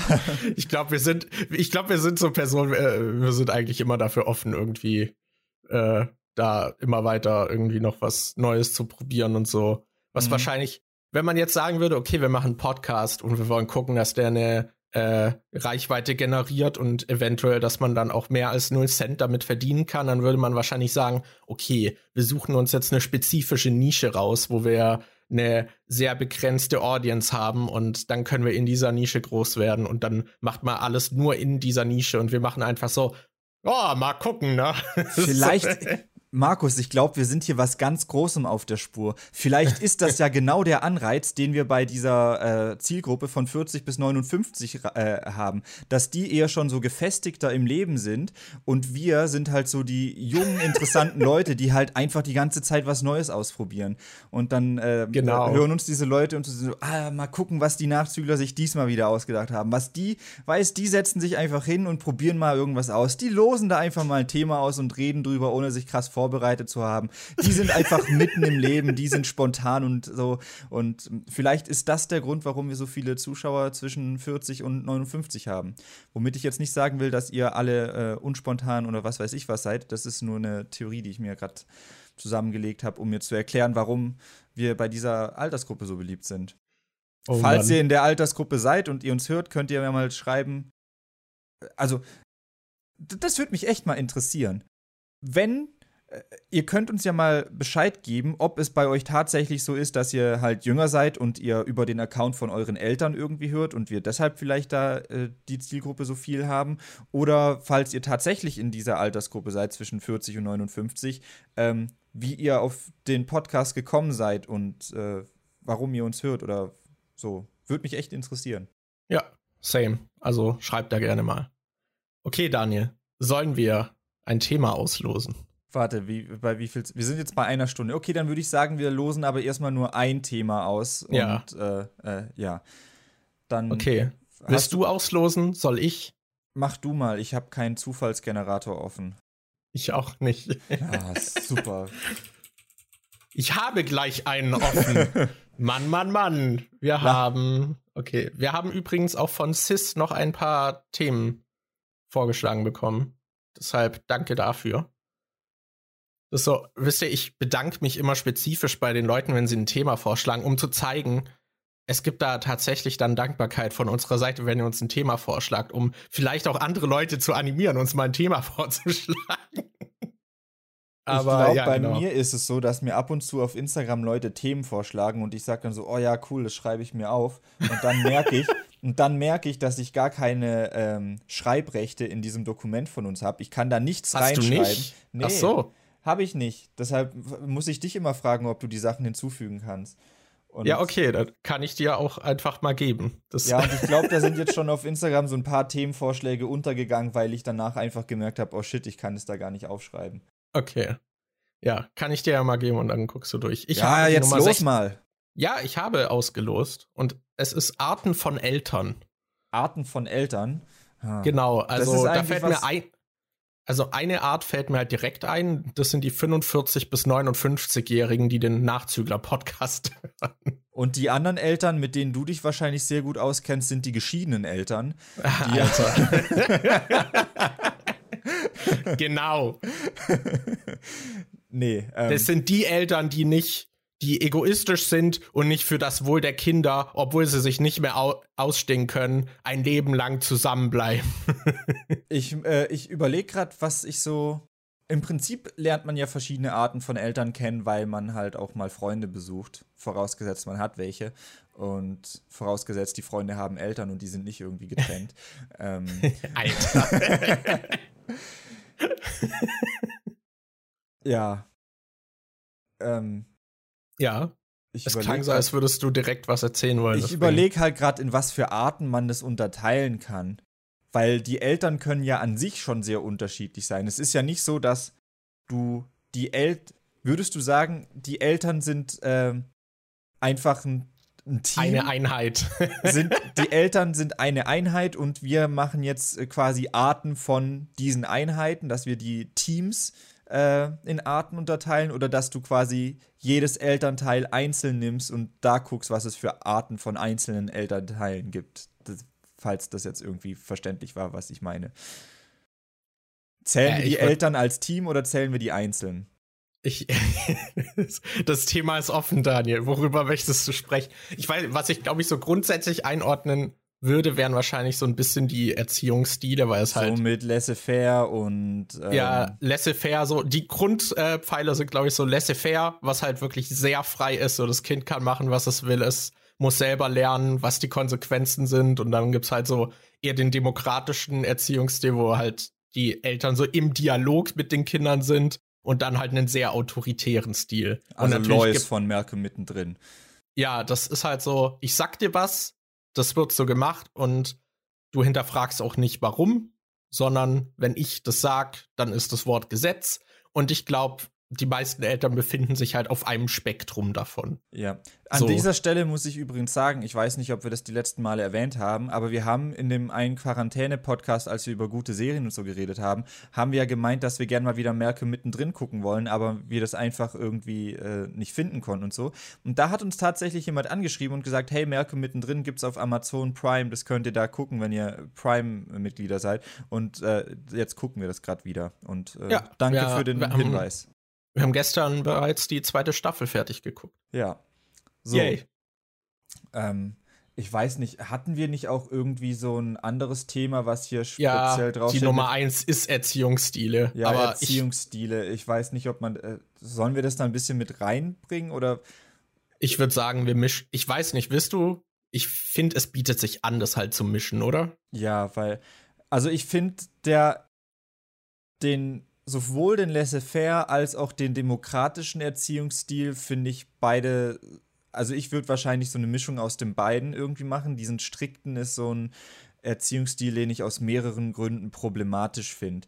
Weil ja. ich weiß nicht so wirklich, was das Kind daraus lernen soll, außer Autorität ist scheiße.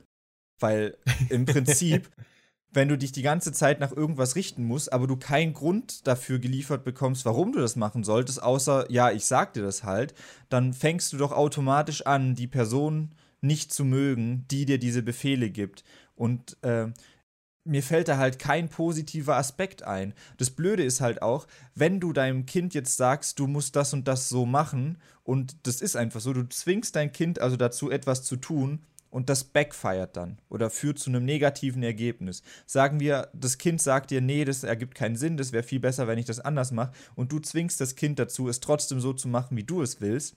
Wenn das dann backfeiert, dann kann man halt niemandem anderen die Schuld dafür geben, außer dem Elternteil, das gesagt hat, doch, du machst das jetzt so. Das heißt, es, es, es ist sehr leicht, das Kind gegen sich aufzustacheln und dass das Kind dann am Ende ein schlechtes Verhältnis zum Elternteil hat. Weil alles, was Schlechtes passiert, lässt sich dann darauf zurückführen, dass das eine aktive Entscheidung oder ein Befehl vom Elternteil war. Und das finde ich halt sehr, sehr schwierig. Ich weiß nicht, wie man den Erziehungsstil irgendwie so machen soll, dass das Kind das dann irgendwie gut findet. Ja, ich habe halt auch das Gefühl, dass vor allem die Personen, die solche Eltern hatten, halt auch am meisten dann immer rebelliert haben oder halt einfach anfangen, ihre Eltern zu belügen, weil die Eltern halt nicht dieser Ort sind, an dem sie einfach Dinge erzählen können und die Verständnis für sie haben, sondern halt nur diese, hier sind Regeln, du musst sie befolgen. Wenn du dagegen verstößt, wirst du bestraft. Wenn du schlechte Noten in der Schule hast, kannst du das nicht einfach bedenkenlos erzählen, sondern du musst dann damit rechnen, dass du von deinen Eltern irgendwie bestraft wirst, weil mal irgendwas schiefgelaufen ist in der Schule. Und das waren halt dann eigentlich immer so die Leute, die ich so kennengelernt habe, die dann die Noten verschweigen oder da irgendwie rumtricksen und lügen zu Hause oder dann sich halt irgendwie nachts halt eher rausschleichen, weil sie halt sonst nie raus dürfen. Oder zum Beispiel auch so der Klassiker ist dieses so, in den Familien, wo äh, die Mädels zum Beispiel keine Freunde haben dürfen oder so, dann treffen die sich immer mit ihren Freundinnen angeblich und übernachten bei denen, damit sie dann halt mal auf ein Date gehen können oder sowas. Das finde ich ist halt dann immer so die Ursache von solchen sehr strikten Erziehungsstilen. Ja, das Strikte resultiert halt darin, dass man sich dagegen auflehnt, weil es ist halt völlig natürlich, dass du je, je verbotener etwas ist und je mehr es heißt, das kannst du nicht haben, desto interessanter wird es für dich, desto eher willst du das haben. Und wenn du dann halt so strikte Eltern hast, die sagen, dies und das darfst du nicht tun, weil ist halt so, Gras ist illegal, äh, Gras ist verboten, weil es eine illegale Droge ist, so in der Art, dass wenn du keine Argumente hast, außer nee, das darfst du nicht, dann wird es halt für die andere Person äh, einfach nur noch interessanter, das zu haben oder zu wollen oder so. Ja, es war zum Beispiel auch bei uns immer so, äh, bei den Eltern, die halt eher in so einem Waldorf-Umfeld äh, aufgewachsen sind, die haben dann halt auch immer bei uns dann unbedingt Fernsehen gucken wollen und so, weil sie es halt zu Hause nie durften. Ja. Da kann ich mich noch dran erinnern, als ich im Kindergarten gearbeitet habe. Das war auch so ein Waldorf-Kindergarten. Und eine, die da, ähm, also eine aus dem Kindergarten, die hat halt, äh, die war quasi meine Nachbarin. Die hat äh, gegenüber von uns gewohnt. Und die, äh, da haben wir dann irgendwann mal so eine Fahrgemeinschaft gemacht, weil ich ja auch einen Führerschein hatte und manchmal haben wir es dann so gemacht, dass ich morgens äh, sie in den Kindergarten mitgenommen habe und abends dann wieder äh, nach Hause gebracht habe. Und manchmal ist dann halt auch die Mutter von ihr gefahren und dann hat die Mutter mich und sie in den Kindergarten gebracht und abends wieder nach Hause äh, gefahren und so. Und manchmal, wenn ich sie mitgenommen habe, war halt ihre, waren ihre Eltern noch nicht da, dann ist sie halt noch nach dem Kindergarten eine Stunde zu mir oder so gekommen.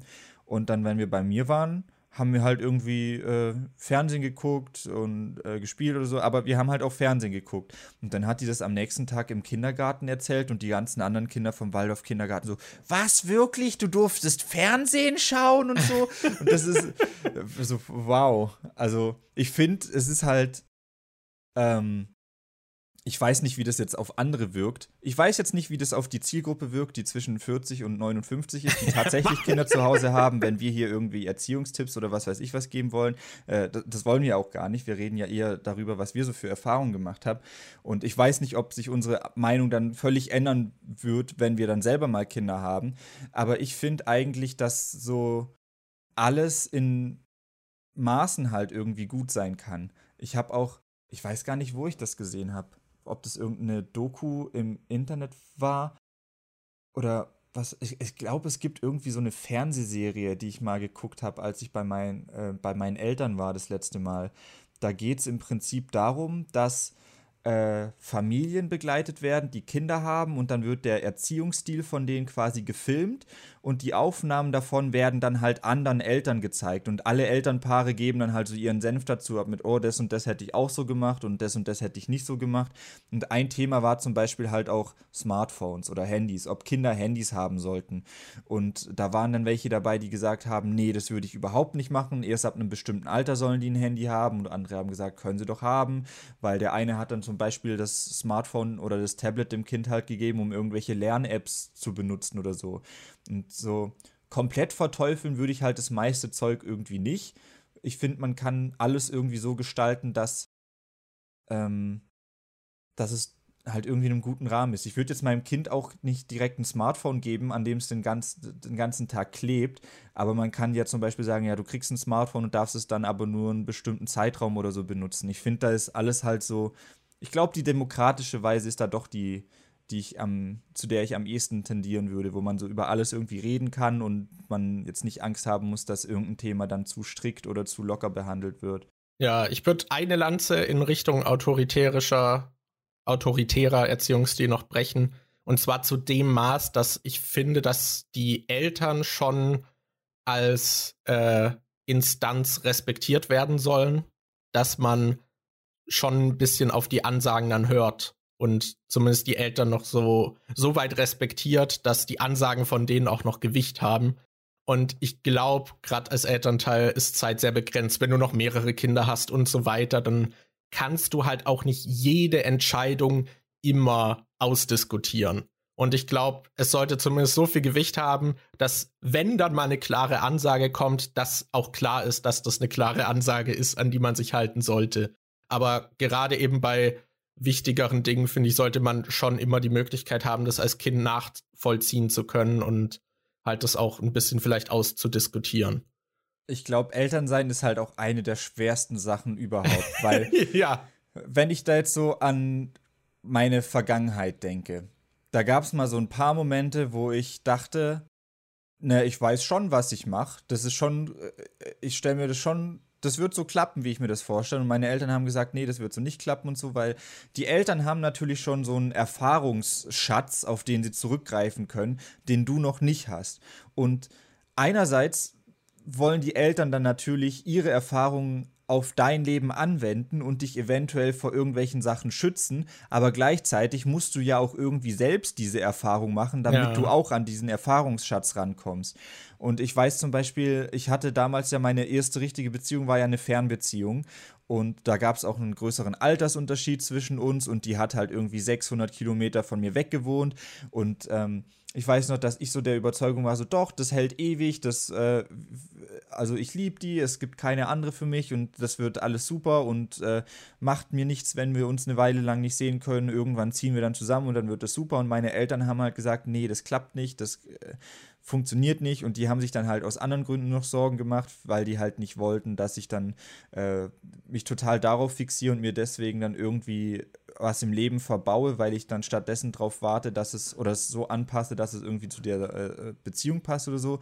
Und im Endeffekt habe ich dann halt gemerkt, ja, okay, das war scheiße mit der Fernbeziehung, das hat nicht funktioniert, das mit dem größeren Altersunterschied war scheiße, das äh, würde ich jetzt auch nicht mehr so machen im Prinzip hatten meine Eltern dann quasi schon recht, aber ich würde trotzdem sagen, dass ich die Erfahrung halt dennoch selber machen musste, damit die Lektion bei mir auch ankommt, damit ich sie halt auch lerne und verstehe.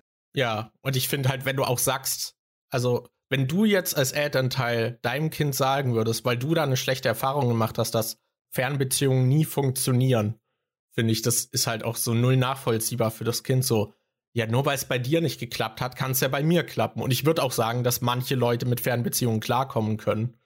Äh, auch wenn es wahrscheinlich jetzt nie unbedingt einfach ist, aber ich glaube halt trotzdem nicht, dass man es da eben so verteufeln sollte, dass das einfach nicht funktionieren kann. Das ist halt vor allem auch so, bei, mein, bei mir war es halt auch noch so, meine Eltern hatten halt, äh, ich glaube, meine Mom hatte damals halt so ein paar nicht wirklich ernste Beziehungen. Die hatte halt eher so mit anderen geflirtet, aber mein Dad war halt voll der, äh, ich will jetzt nicht sagen Stubenhocker, der war halt schon draußen, aber halt eher in der Werkstatt, um dann an Sachen rumzuschrauben und so. Aber mein Dad ist halt sehr introvertiert und schüchtern und meine Mom ist ziemlich extrovertiert und die ging früher halt auch mal feiern und hat sich dann halt mit Leuten getroffen und so. Und die beiden hatten halt keine richtige Beziehung mit irgendjemandem außer einander. Die sind halt beide jeweils ihr erster richtiger Partner und haben dann halt direkt äh, irgendwann geheiratet und Kinder gekriegt.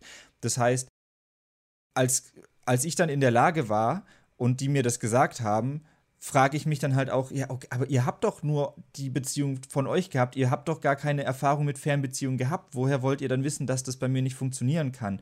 Das heißt, als Elternteil bist du immer so in dieser blöden Lage von, du willst deinem Kind optimal, also es gibt natürlich auch Eltern, denen das jetzt nicht so wichtig ist, ob es ihrem Kind gut geht oder so, aber ich schätze mal, das ist eher so die Ausnahme, aber du willst irgendwie das Beste für dein Kind und äh, willst ihn vor irgendwelchen Sachen bewahren, aber gleichzeitig muss dein Kind die Erfahrung auch irgendwie selbst machen und dein Kind will nicht drauf hören und du bist dann erstmal der Feind von deinem Kind äh, aus Augen des Kindes, obwohl du eigentlich gar nichts Böses willst und so. Das ist, das ist immer ziemlich schwierig.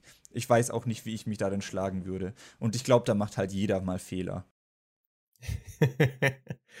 ja, würde ich so unterschreiben. Ich glaube, ja, also um mal noch in, über das andere Extrem zu sprechen, so der Laissez-faire-Eltern. Ich finde, das kann halt auch sehr backfeiern. Da muss so. ich halt direkt wieder an Kai denken. Weil bei dem war es doch so, dass die Eltern ihn so ziemlich alles haben machen lassen. Der hatte ja irgendwie drei Zimmer, eins zum Pennen, eins zum Computerspielen, dann hatte er noch den Keller, wo er halt mit seinen Freunden das Bandzeug gemacht hat und so.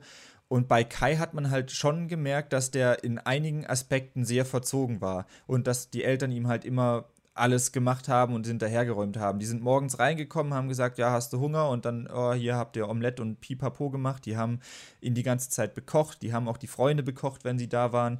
Ähm, die haben ihm auch hinterhergeräumt, weil er war ja so äh, Allergiker und so. Der hat sich halt die ganze Zeit die Nase geputzt und dann seine äh, dreckigen Taschentücher liegen lassen. Und bei ihm zu Hause haben das halt die Eltern weggeräumt.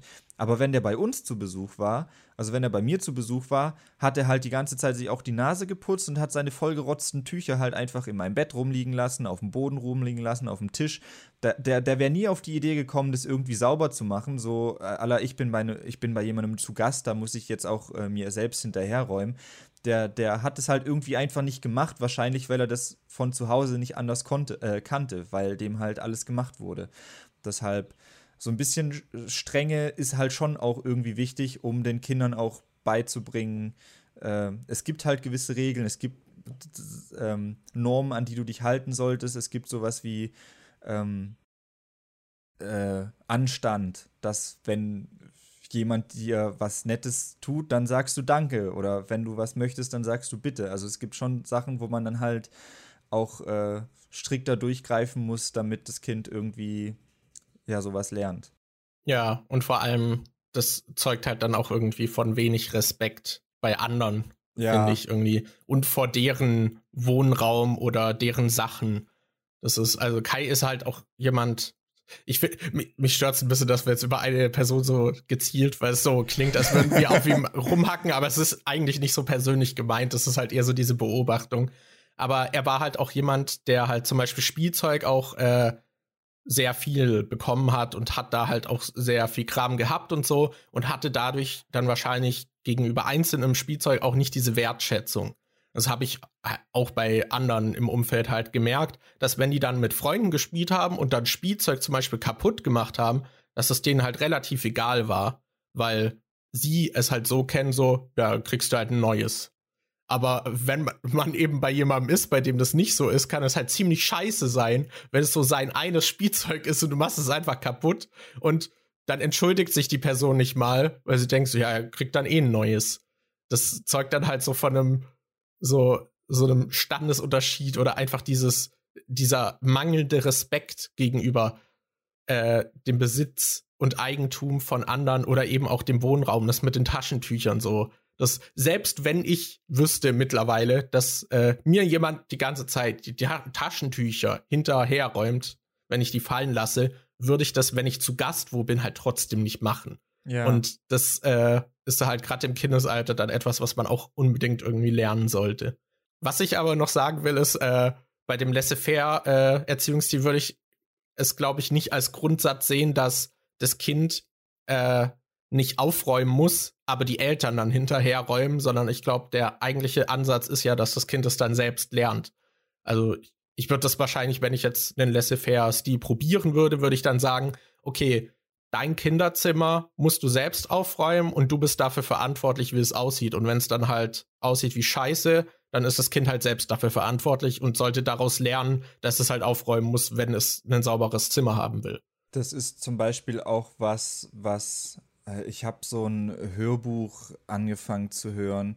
Boah, ich weiß nicht mehr genau, wie das heißt. Ich glaube, das heißt irgendwie, du musst nicht von allen gemocht werden. Und da geht es darum, dass irgendwie so ein Philosoph mit so einem jungen Mann redet und der junge Mann hat irgendwie, ich weiß nicht mehr, was sein Problem ist, aber die reden so ein bisschen, ähm, also der Philosoph erklärt die äh, Psychologie von Adler, heißt der, glaube ich. Und ähm, der Adler, da geht es irgendwie, ja, ich, ich werde jetzt bestimmt irgendwas Falsches sagen, weil ich das, weil es schon länger her ist, dass ich das gehört habe und ich habe es auch immer zum Einschlafen gehört, deshalb weiß ich das wahrscheinlich alles nicht mehr so genau. Ähm, aber da, der hat zum Beispiel auch den Punkt genannt, dass man nur für seine eigenen Taten selbst verantwortlich ist und du nur dass du halt auch zum Beispiel Probleme unterscheiden solltest. Wenn jetzt zum Beispiel du irgendein Problem hast, wenn du ähm, irgendwas Bestimmtes nicht machst oder so oder mit irgendwas ein äh, Problem hast, was dich stört oder so, geht mich das erstmal gar nichts an. Es ist nicht meine Aufgabe, mich darum zu kümmern, dass du dein Leben auf die Reihe kriegst. Es ist nicht meine Aufgabe, danach zu gucken, dass du dies und das schaffst. Und dass das im Prinzip so sowas wie der Kern von dieser Psychologie ist und dass sich das auch auf die Erziehung anwenden lässt. Im Prinzip ist es zum Beispiel auch nicht die Aufgabe, äh, äh laut so wie ich das im Hörbuch gehört habe, ist es zum Beispiel auch nicht die Aufgabe, des Elternteils zu gucken, dass das Kind die Hausaufgaben macht. Die Hausaufgaben sind der Aufgabenbereich des Kindes. Da muss der El das Elternteil sich nicht drum kümmern. Und wenn das Kind die Hausaufgaben nicht macht und nicht für die Schule lernt und demnach schlechte Noten bekommt, ist das ein Versagen des Kindes und nicht ein Versagen der Eltern, weil das nicht ihre Aufgabe ist. Und das war so ein Punkt, wo ich dachte so, ich, okay, ich, ich verstehe so, wo der Ansatz herkommt, weil es hat ja nicht wirklich äh, Sinn, das Kind dann dazu zu zwingen, die Hausaufgaben zu machen, wenn es das überhaupt gar nicht machen will. Aber irgendwie sollte es ja schon gut in der Schule sein. Und wenn das Kind dann irgendwie die Hausaufgaben nicht machen will und nicht lernen will und schlecht in der Schule ist, ist es ja schon irgendwie die Schuld des Kindes. Aber das ist, finde ich, so eine ganz schlimme Situation, wo ich nicht wüsste, wie ich dann reagieren soll. Stell dir vor, du hast ein Kind, was einfach nicht lernen will, was sich einfach nicht für die Sachen von der Schule interessiert und die Hausaufgaben nicht machen will. Wie reagierst du da? Zwingst du das dann dazu, das zu machen, obwohl es das überhaupt nicht will? Oder sagst du dann, ja, okay, das hat keinen Wert, du willst es eh nicht machen, dann mach's nicht, aber dann beschwer dich nachher nicht, wenn du schlechte Noten hast und du später keinen Job findest oder was weiß ich was. Das ist halt, finde ich, irgendwie schwierig. Ich glaube, das ist halt recht engstirnig gefasst, diese Philosophie, weil du ja trotzdem eben als Elternteil so diese Rolle übernimmst, dass du eben, du hast erstmal einen Beschützerinstinkt, du willst, dass es deinem Kind auch gut geht, du willst, dass dein Kind eine Zukunftsperspektive hat und vielleicht auch später dann halt auch nicht mehr, äh, also dass es halt eine solide Grundlage für sein Leben hat, dass es zum Beispiel auch nicht mehr von dir abhängig ist. Ich glaube, man muss da halt auch immer ein bisschen weiterdenken. Und wenn du deinem Kind sagst, es äh, wäre gut, wenn du die Hausaufgaben machst, weil du damit dann halt okay Noten in der Schule kriegst und dann später hast du es halt einfacher im Leben, dann halt eben eine Ausbildung oder Studium oder was auch immer zu finden oder eben einen Job. So, das ist halt alles, was, was das Kind in dem Moment wahrscheinlich auch nicht bedenkt oder was es nicht einschätzen kann, weil das Kind irgendwie fucking zehn Jahre alt ist und noch meilenweit davon entfernt ist, über seine Karriere im späteren Leben nachzudenken. Und für das Kind zählt wahrscheinlich in dem Moment am wichtigsten, ja, ich muss hier aber an einem Tisch sitzen und was machen, was ich nicht will. Das ist halt. und ich, äh, das ist halt allgemein, finde ich, so schwierig, dass wenn dein Kind kommt und irgendwas machen will, wo was du nicht richtig nachvollziehen kannst, wo du von wo du überzeugt bist, dass das keinen Wert hat, dass das nichts bringt, dass das nach hinten losgehen wird, aber trotzdem hat das Kind ja irgendwie das Recht, das umsetzen zu wollen. Und das ist halt dann, finde ich, schwierig, wenn das, was das Kind will, deinen eigenen Ansichten widerspricht und du dann entscheiden musst, finde ich jetzt meine Meinung dazu wichtiger und verbiete das dem Kind oder lasse ich das Kind es probieren und dann eventuell selbst auf die Schnauze fallen. Das ist halt, finde ich, schwierig dann zu entscheiden, was man in so einer Situation macht. Ja, also um mal auf dein konkretes Beispiel einzugehen mit dem Kind, das die Hausaufgaben nicht machen will, mhm. dann würde ich wahrscheinlich erstmal die Ursachenforschung betreiben. So, warum will das Kind nicht die Aufgaben machen? Was sind die Aufgaben? Und würde wahrscheinlich dann eben auch beurteilen, finde ich die Aufgaben sinnvoll? Und was sind eben die Konsequenzen daraus, wenn man diese Aufgaben jetzt nicht macht? Das kann ja zum Beispiel auch nur ein bestimmtes Fach sein oder so. Und eventuell liegt es gar nicht daran, dass das Kind kein Interesse an einem Fach hat, sondern an der Art der Aufgaben oder mit dem Lehrer nicht klarkommt oder so und dass da dann irgendein Problem liegt. Und dann würde ich wahrscheinlich erstmal schauen, wo genau das Problem ist. Und wenn das Kind halt mit dem Unterricht zum Beispiel nicht klarkommt oder da einfach keinen Bock hat, weil es halt bei dem Lehrer auch nicht zündet oder so, auf die Art, wie der Lehrer das äh, Fach einem verkauft, äh, dann würde ich vielleicht gucken, ob man das Interesse, was da gelernt werden muss, also halt von dem Thema, was irgendwie erlernt werden muss, ob man das Interesse vielleicht anders wecken kann. Also sagen wir, dass äh, das Kind, weiß nicht, zum Beispiel bei uns in Geschichte war französische Revolution super langweilig. Dann würde ich vielleicht gucken, ob man dem Kind vielleicht irgendwie äh, so historische Filme in der Richtung nahebringen kann. Hey, guck mal, zu Weihnachten kriegst du Assassin's Creed Unity. Ja, oder sowas in der Richtung oder eben einen anderen Ansatz, der dann das Themengebiet irgendwie umfasst, wo dann vielleicht doch Interesse geweckt wird, dass man halt noch so an, eine andere Perspektive drauf hat. Weil wenn das Kind aus eigenem Interesse etwas nachgeht, finde ich, ist das immer wertvoller, als wenn du es halt irgendwie dann dazu bringen kannst, dass es dann sich halt irgendwie den Scheiß irgendwie sich da vorsetzt und dann die Aufgaben macht, obwohl es das nicht machen will.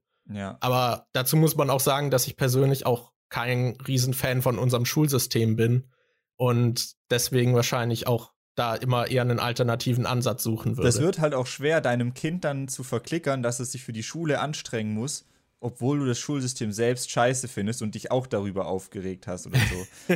so ja, ja, ich glaube, das wird schwer. Das ist halt ja. so, beide finden es scheiße, aber du musst deinem Kind irgendwie verklickern, dass es es trotzdem machen muss. Ja, ja, ich glaube, sowas ist auch irgendwie schwer. Das Ja, aber genau, also ich würde halt versuchen, ob ich da irgendwie Interesse wecken kann. Mhm. Und äh, auch wenn das vielleicht jetzt nicht direkt damit zusammenhängt, ob es dann halt irgendwie darauf zurückzuführen ist oder so.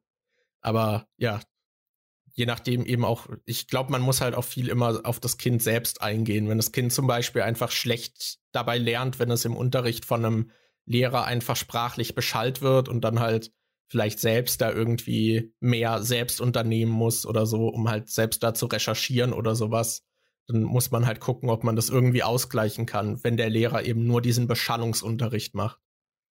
Aber ja, was ist dann halt so, wieder so eine Einzelfallbasis. Was sind denn solche Sachen, wo du sagen würdest, das ist auf jeden Fall wichtig, dass die Eltern das dem Kind beibringen? Was sind so Sachen, Puh. wo du denkst, das sind eigentlich so Must-Haves? Boah, das ist, damit kannst du mich doch jetzt nicht so einfach überfallen. Es also ich glaube, zwei ziemlich wichtige Sachen sind auf jeden Fall ähm, erstmal Respekt, dass du halt äh, sowas wie äh, Danke, bitte und was weiß ich was, dass du halt, ähm, wenn dir etwas entgegengebracht wird, dass man sich, äh, dass man was Nettes für dich macht, dass man sich dann halt auch erkenntlich mhm. zeigt und was, glaube ich, auch sehr Ja, dass man halt auch alles, dass man alles nicht so gegeben nimmt, sondern wenn eben einem eine Leistung erbracht wird, quasi, dass man da dann auch dann was zurückgibt oder so. Ja, und was ich oder auch zumindest Dankbarkeit sehr wichtig finde, was du halt eigentlich das ganze Leben basiert darauf, ist sowas wie Ursache und Wirkung. Dass, äh, dass wenn du etwas machst, du kannst dir meistens selbst aussuchen, was du machst, aber du musst halt auch damit rechnen, dass das, was du tust, eine Konsequenz haben wird. Und dass man halt immer, bevor man was macht, sich schon mal so überlegt, äh, führt das zu der Konsequenz, die ich haben will? Ist das eine Konsequenz, mit der ich leben kann? Dass man halt bevor man etwas macht, so ein bisschen nachdenkt, was daraus resultieren könnte. Das ist, finde ich, noch was Wichtiges, weil ich glaube, das ist auch was, was manche noch nicht haben, dass die dann einfach irgendwas Dummes machen. Oder das kennst du ja auch zum, zum Beispiel von den Leuten, die andere in der Schule mobben, die dann halt einfach irgendwas Beleidigendes raushauen, dies und das machen, jemanden verprügeln oder so und sich vielleicht, vielleicht gar keine Gedanken machen, was das eigentlich für Konsequenzen hat, was das in dem anderen auslöst, was das. Ähm, wie sich das dann halt weiterentwickelt. Und ich glaube, deshalb wäre das was sehr Wichtiges, dass man dem Kind auch früh schon klar macht, wenn du was tust, wird es Konsequenzen haben. Und auf jeden Fall sowas wie Akzeptanz finde ich halt auch, dass man dem Kind eben, das, hast, das deckt das, was du gesagt hast, schon ein bisschen ab, aber dass man auch schon als Kind versucht, sich vielleicht in andere hineinzuversetzen oder sich eben auch einfach andere Perspektiven anguckt, so ein bisschen. Ja. So dass es halt so wie du aufgewachsen bist und dann gibt es da diese Regeln und sowas, dass das nicht bei allen un unbedingt gleich ist und dass du dann auch nicht zu jedem gehen kannst, das abgleichen kannst und sagen, du machst das falsch, weil bei mir ist das so und so. So, das, ja, das würde ich wahrscheinlich auch noch irgendwie beibringen. Und ich glaube, ich würde versuchen, dass das Kind auch so lang wie möglich Kind sein kann. Ja. Weil ich finde, Kindheit ist etwas Kostbares, was etwas Schönes sein sollte. Und ich finde, mit zwölf muss das Kind auch noch nicht wissen, was es später macht. Ich finde, man kann das Kind schon so heranführen, dass es zum Beispiel dann mal einen Ferienjob macht und dadurch halt lernt, was Arbeit ist und es vielleicht dadurch auch mehr wertschätzt. Aber ich finde nicht, dass ein Kind dann halt mit 14 schon unbedingt jobben muss. Mhm. So, sondern ich würde wahrscheinlich gucken, dass das Kind so lange wie möglich halt diese Kindheit noch irgendwie auskosten kann, aber natürlich das Bewusstsein irgendwie erhält, dass es das nicht für immer so bleibt. Was ich glaube ich auch noch sehr wichtig fände, wäre so Lead by Example, dass wenn du ähm, dem Kind irgendwie beibringen willst, dass irgendwas wichtig ist, dann solltest du das womöglich auch selbst so machen. Ich weiß zum Beispiel noch, ähm, dass mein Vater es immer mega unangenehm fand, irgendwo anzurufen oder irgendwelche Telefonate entgegenzunehmen. Und der hat es immer auf meine Mutter abgewälzt. Äh, und wenn ich dann irgendwann alt genug war und irgendwas wollte, hat er halt immer gesagt, ja, dann ruf doch einfach selbst an. Ist doch, ist doch kein Problem. Weißt, und ich sitze dann da und mir wird gesagt, ja, ruf doch einfach an und mach das. Aber die ganze Zeit habe ich das äh, habe ich halt erfahren, dass das Anrufen wohl mega schlimm sein soll, weil sonst hätte mein Vater das ja nicht abgeschoben auf andere Leute. Und, und wenn mein Vater wahrscheinlich äh, einfach das auch immer selbst gemacht hätte und ich gesehen hätte, oh, der macht es auch selbst, der kümmert sich darum, dann äh, ist das ja gar, wahrscheinlich gar nicht so schlimm. Dann glaube ich, dass ich da auch weniger Probleme mit äh, gehabt hätte, das dann selbst zu machen. Das ist wie wenn du die ganze Zeit dich ungesund ernährst und dann deinem Kind sagst, oh, ist aber mega wichtig, dass du Gemüse isst und so. Also wenn du es selbst nicht machst, ist es ja klar, dass dein Kind das auch nicht machen will. Und ich glaube, das ist aber schwer, weil wir Menschen sind halt nicht perfekt und man will natürlich seinem Kind die bestmöglichen Anleihen geben und ich glaube, man kann halt auch nicht alles davon einhalten. Ja klar, also und wenn dein Vater eben, wenn dein Vater jetzt eben, er weiß, so, also ich habe zum Beispiel auch Probleme mit Anrufen, aber ich würde meinem Kind halt trotzdem raten, dass es halt, es wäre halt der einfachere Weg, wenn man selbst anrufen kann. Ja, aber ich glaube, das sind dann halt so Momente, wo du dich halt einfach zusammenreißen musst. Wenn ich jetzt ein Kind habe, würde ich zum Beispiel, wenn ich weiß, dass es mir unangenehm ist, irgendwo anzurufen, dann würde ich es würde ich mich wahrscheinlich eher durchringen, es zu tun, damit mein Kind sieht, okay, das kann man machen, das ist gut. Oder ich würde es, wenn ich mir dem trotzdem aus dem Weg gehe, würde ich das wahrscheinlich irgendwie so machen, dass das Kind das nicht unbedingt mitbekommt. Damit ich dem ja. Kind nicht irgendwie schon so sag, äh, äh, signalisiere, oh, das ist, ich finde es kacke, irgendwo anzurufen. Ich würde einfach das Kind anrufen lassen, dann lernt es das direkt. IQ 300. So, Big Brain Mode activated, so alles Unangenehme. Mein Kind muss auch immer die Spinnen aus der Wohnung entfernen. so, dann, dann hat es einfach keine Angst vor Spinnen. ja, ich, ich glaube, das ist halt was Schweres. Also gerade irgendwie auch, was gesunde Ernährung und so angeht. Wenn du dann halt als Elternteil irgendwie nur Cola trinkst oder so und dann halt Wasser predigst es ist halt irgendwie schwer. Ja, aber ja, ich würde auch gucken, dass ich halt vor dem Kind wahrscheinlich dann versuche, diese Dinge bestmöglich irgendwie einzuhalten. Aber das ja. wäre eigentlich voll interessant, mal so ein Video oder so zu machen oder so eine Aufnahme, wo man sagt, äh, was für ein Eltern, was für ein Elternteil man sein will, wie man sein Kind erziehen will, was man so für wichtig hält und dann hast du irgendwann wirklich ein Kind und was weiß ich, wenn das Kind 18 ist oder so, zeigst du dem diese Aufnahme und guckst dann, wie weit deine eigene Wunscheinschätzung von dem entfernt ist, wie du dein Kind dann wirklich erzogen ja. hast. Das wäre, finde ich, voll interessant. Weil, was. Ja, ich, ich, ich glaube, das Ideal wird halt sehr oft auch dem Alltag halt und dem, dem realistischen Alltag und dem Druck halt einfach weichen. Ja, weil, weil äh, Kindererziehung ist halt auch sowas, das kannst du nicht nicht einfach planen, weil da ist immer so viel random Shit dabei, der passieren kann. Du weißt Und es gibt halt auch nicht nur den einen richtigen Weg, das ist halt ja, auch die Sache. Ja. Also was ich halt denke, was ich auf jeden Fall machen will, wenn ich ein Kind habe, ist, dass ich ich weiß, dass es bei meinem Vater halt so war, der hat sich viel mit mir beschäftigt, wenn es irgendwie um Sachen ging, die ihn interessiert haben, hat mich halt irgendwie auf solche ähm, Traktormessen oder was weiß ich was mitgenommen, so landwirtschaftliches Zeug, dass man rumgelaufen ist und Traktoren angeguckt hat. Er hat mich dann mitgenommen, wenn er irgendwie säen war oder wenn er mit dem Mähdrescher rumgefahren ist oder sonst irgendwas. Da war ich dann halt oft auf dem Feld dabei und saß dann äh, beim Traktor mit dabei und habe ihm dazu geguckt.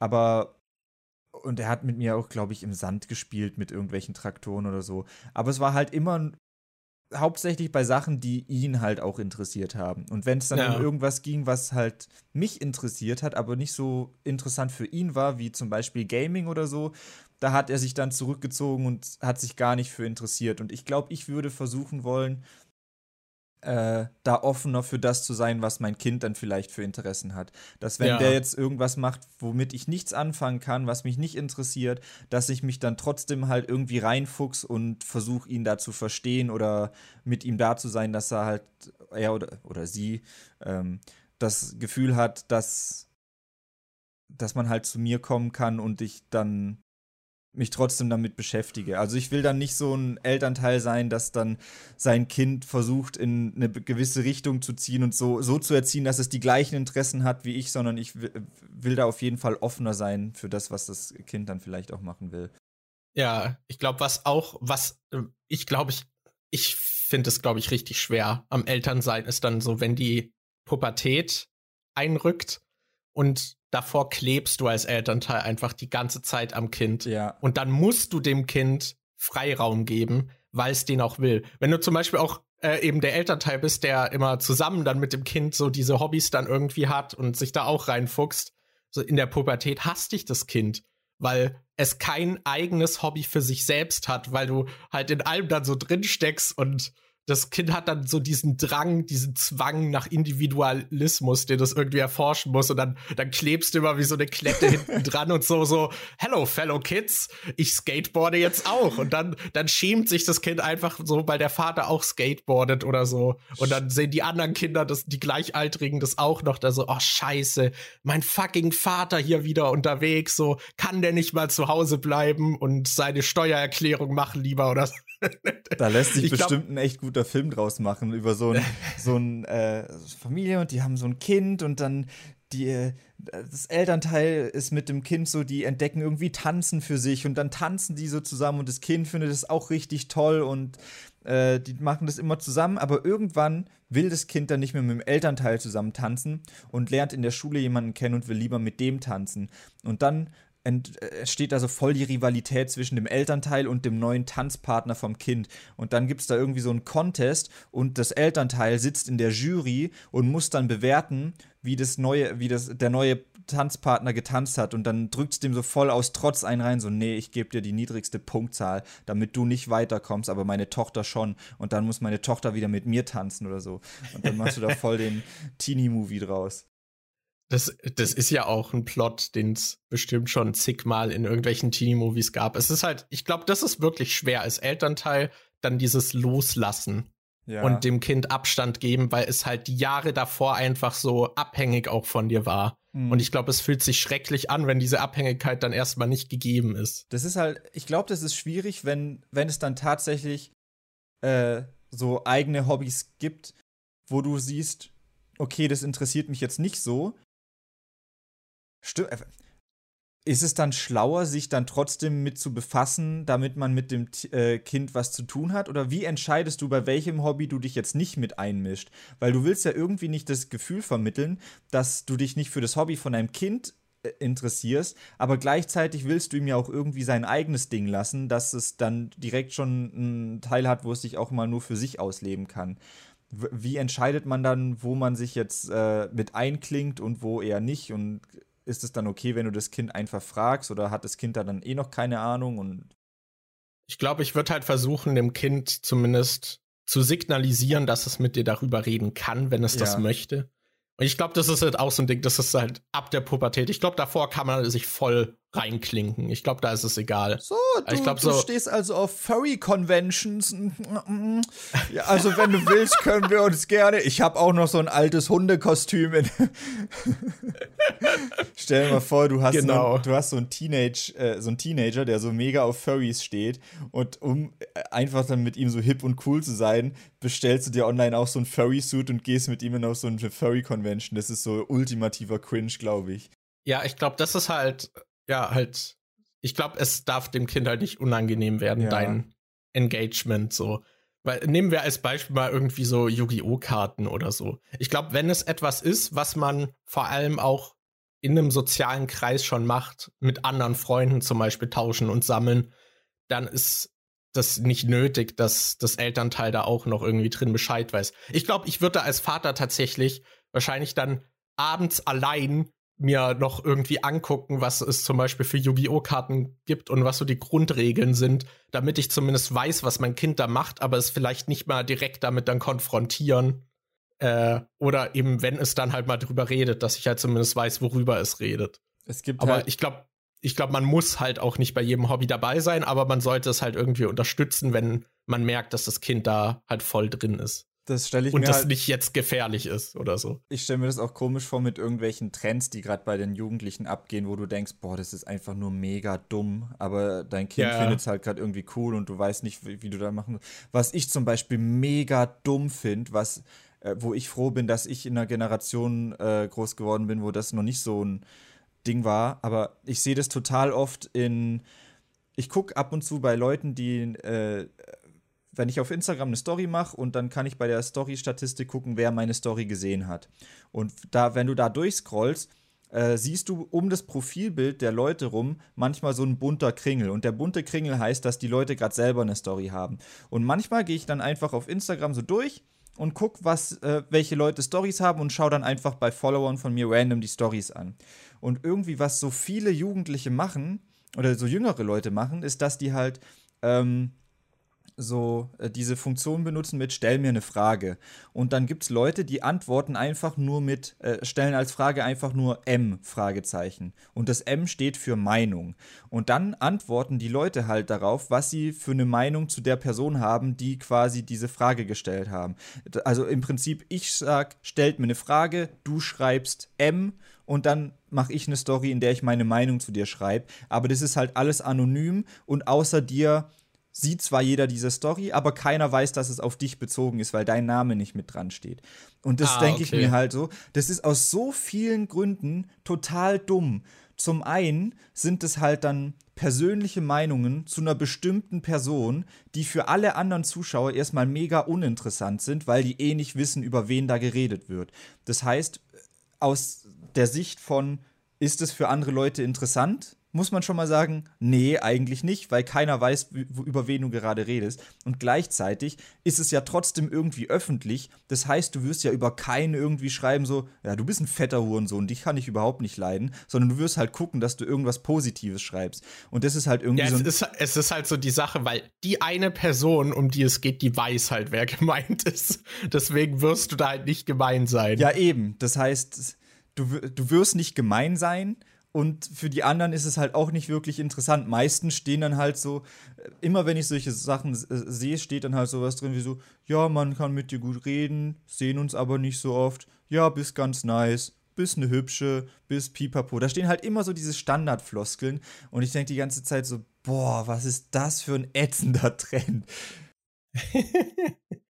ja, ich weiß nicht, vielleicht ist da, wenn man jetzt so diese Dynamik in einem Alterskreis hat, der nicht so weit gefasst ist, dass das dann wahrscheinlich Leu Leute aus dem Freundeskreis sind oder aus der Klasse oder so, dass du dann vielleicht halt noch so ein bisschen dieses dieses Voyeur-Sein hast, dass du vermuten kannst, wer jetzt gemeint ist. Aber dadurch, dass es halt kein, kein, keine Juicy Deeds sind, äh, ist es, glaube ich, auch irgendwie halt blöd.